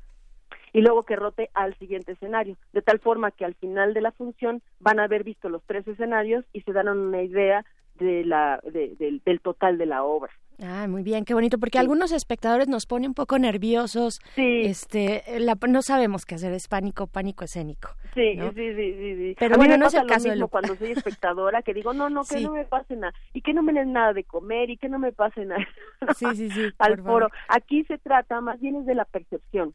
Como yo como espectador, eh, según el recorrido que me toque, voy a tener la percepción de la obra, dependiendo de dónde me toque iniciar y dónde terminar. Y es como un reloj uno nada más va a ir transitando como pues de la mañana a la tarde y a la noche, ¿no? O de la noche a la mañana y a la tarde, o de así, ¿no? Según lo, donde nos toque iniciar y donde nos toque acabar. Pero sí, la, la sensación es como uno como espectador va a estar como eh, en su butaca, no va, no va a meterse a, a donde se encuentran los actores, pero sí va a tener un viaje, digamos. Claro. Con mucho cariño y admiración les contamos a los que hacen comunidad con nosotros que la dirección y la dramaturgia de, de esta de esta presentación de, de, esta experiencia Loop Espejos del Tiempo es completamente Vivian Cruz, porque además cuenta con un, un elenco Vivian bastante bueno. A ver, María Sandoval, Itzel Rosalba Castellanos, cuéntanos. Sí, bueno, eh, hace un año este, trabajamos en un laboratorio de, de este, pues de audición para conformar este equipo, que es un equipo con, de actores y bailarines. La, eh, digamos, el tipo de, de, lenguaje que utilizamos es muy físico, por eso la idea que estuviera nutrida por, por, por intérpretes escénicos que pudieran tener como diferentes habilidades y que entre ellos también compartieran sus formas de, dialogar. Eh, este, este trabajo se ha encontrado a través de un laboratorio, es decir, que las personalidades de quienes forman parte nutren completamente el discurso de la pieza. La pieza pues fue creada, eh, eh, eh, no digo que en colectivos, guiado por mí, pero todos estuvieron aportando sus propias vivencias. La parte de multimedia está encargada de por Héctor Cruz. Ay, se nos fue Vivian. no, ahí, estás, Vivian. la parte multimedia, sí, llega ahí, a ese momento. Sí, parte multimedia es este desarrollada por Héctor Cruz, que es un eh, pues es mi hermano, pero es además un, gran creador de espacios virtuales. Entonces trabajamos con circuitos cerrados, con un sensor neuronal, con video, el video, la parte de, la animación en vivo la realiza Linda Cruz, también mi hermana, que es pintora y ah, escultora y que ahora hace la animación en vivo con tinta china. la música es original de Camino Beristain, un, un egresado del Centro Universitario de Teatro, pero al mismo tiempo eh, músico maravilloso. Y este y bueno pues él, es, un equipo muy creativo muy inquieto. Y queremos compartir con ustedes esta experiencia. Perfecto. Y nosotros también queremos estar ahí porque además el lugar es bien bonito. Eh, dinos dinos por favor estas coordenadas dónde y cuándo podemos ir a verles sí bueno vamos a estar en la titería, de las marionetas de la esquina que se encuentra en la calle Vicente Guerrero número 7 en la calle en la colonia del Carmen Coyoacán este, esto está muy cerca del centro de Coyoacán, a un par de cuadras, muy cerca de la Avenida México. Es un espacio que está este, naturalmente dedicado a los niños, pero que nosotros vamos a estar empezando a abrir este espacio para adolescentes, adultos y para toda la familia. El, el, costo va a, a, ser de 200 pesos la entrada y tenemos descuentos con credencial de maestro, estudiante, INAPAM y este y vamos a estar los viernes, sábados y domingos a las 5 de la tarde. Pues mira, ya para, para cerrar, te estamos poniendo de fondo a Tul con parábola para recordar justamente las reflexiones que hay en torno al tiempo. Esto es Loop, Espejos del Tiempo de Vivian Cruz. Vivian, nos vemos al rato. Muchísimas gracias. Sí, muchas gracias. Un abrazote. Hasta luego. Y bueno, así, con esta parábola ya nos vamos. con Tul de fondo, que bueno, qué rico, qué rico. Es viernes. Estuvo bien, sí, cómo no. Estuvo bueno. Sí, claro. Nos quedamos otros cinco minutos para escuchar parábola. bueno, nos quedamos fuera del aire. Gracias a todos los que están haciendo comunidad con nosotros. Eh, nos escuchamos la próxima semana. Hay muchos temas. el lunes ya está con nosotros Miguel Ángel Quemain. Le mandamos un abrazote. Berenice Camacho, siempre es un placer estar contigo. Igualmente, un gusto, Luis Iglesias. Ay, te quiero. Vámonos ya. Te quiero, nos queremos. Esto fue Primer Movimiento. el mundo desde la universidad.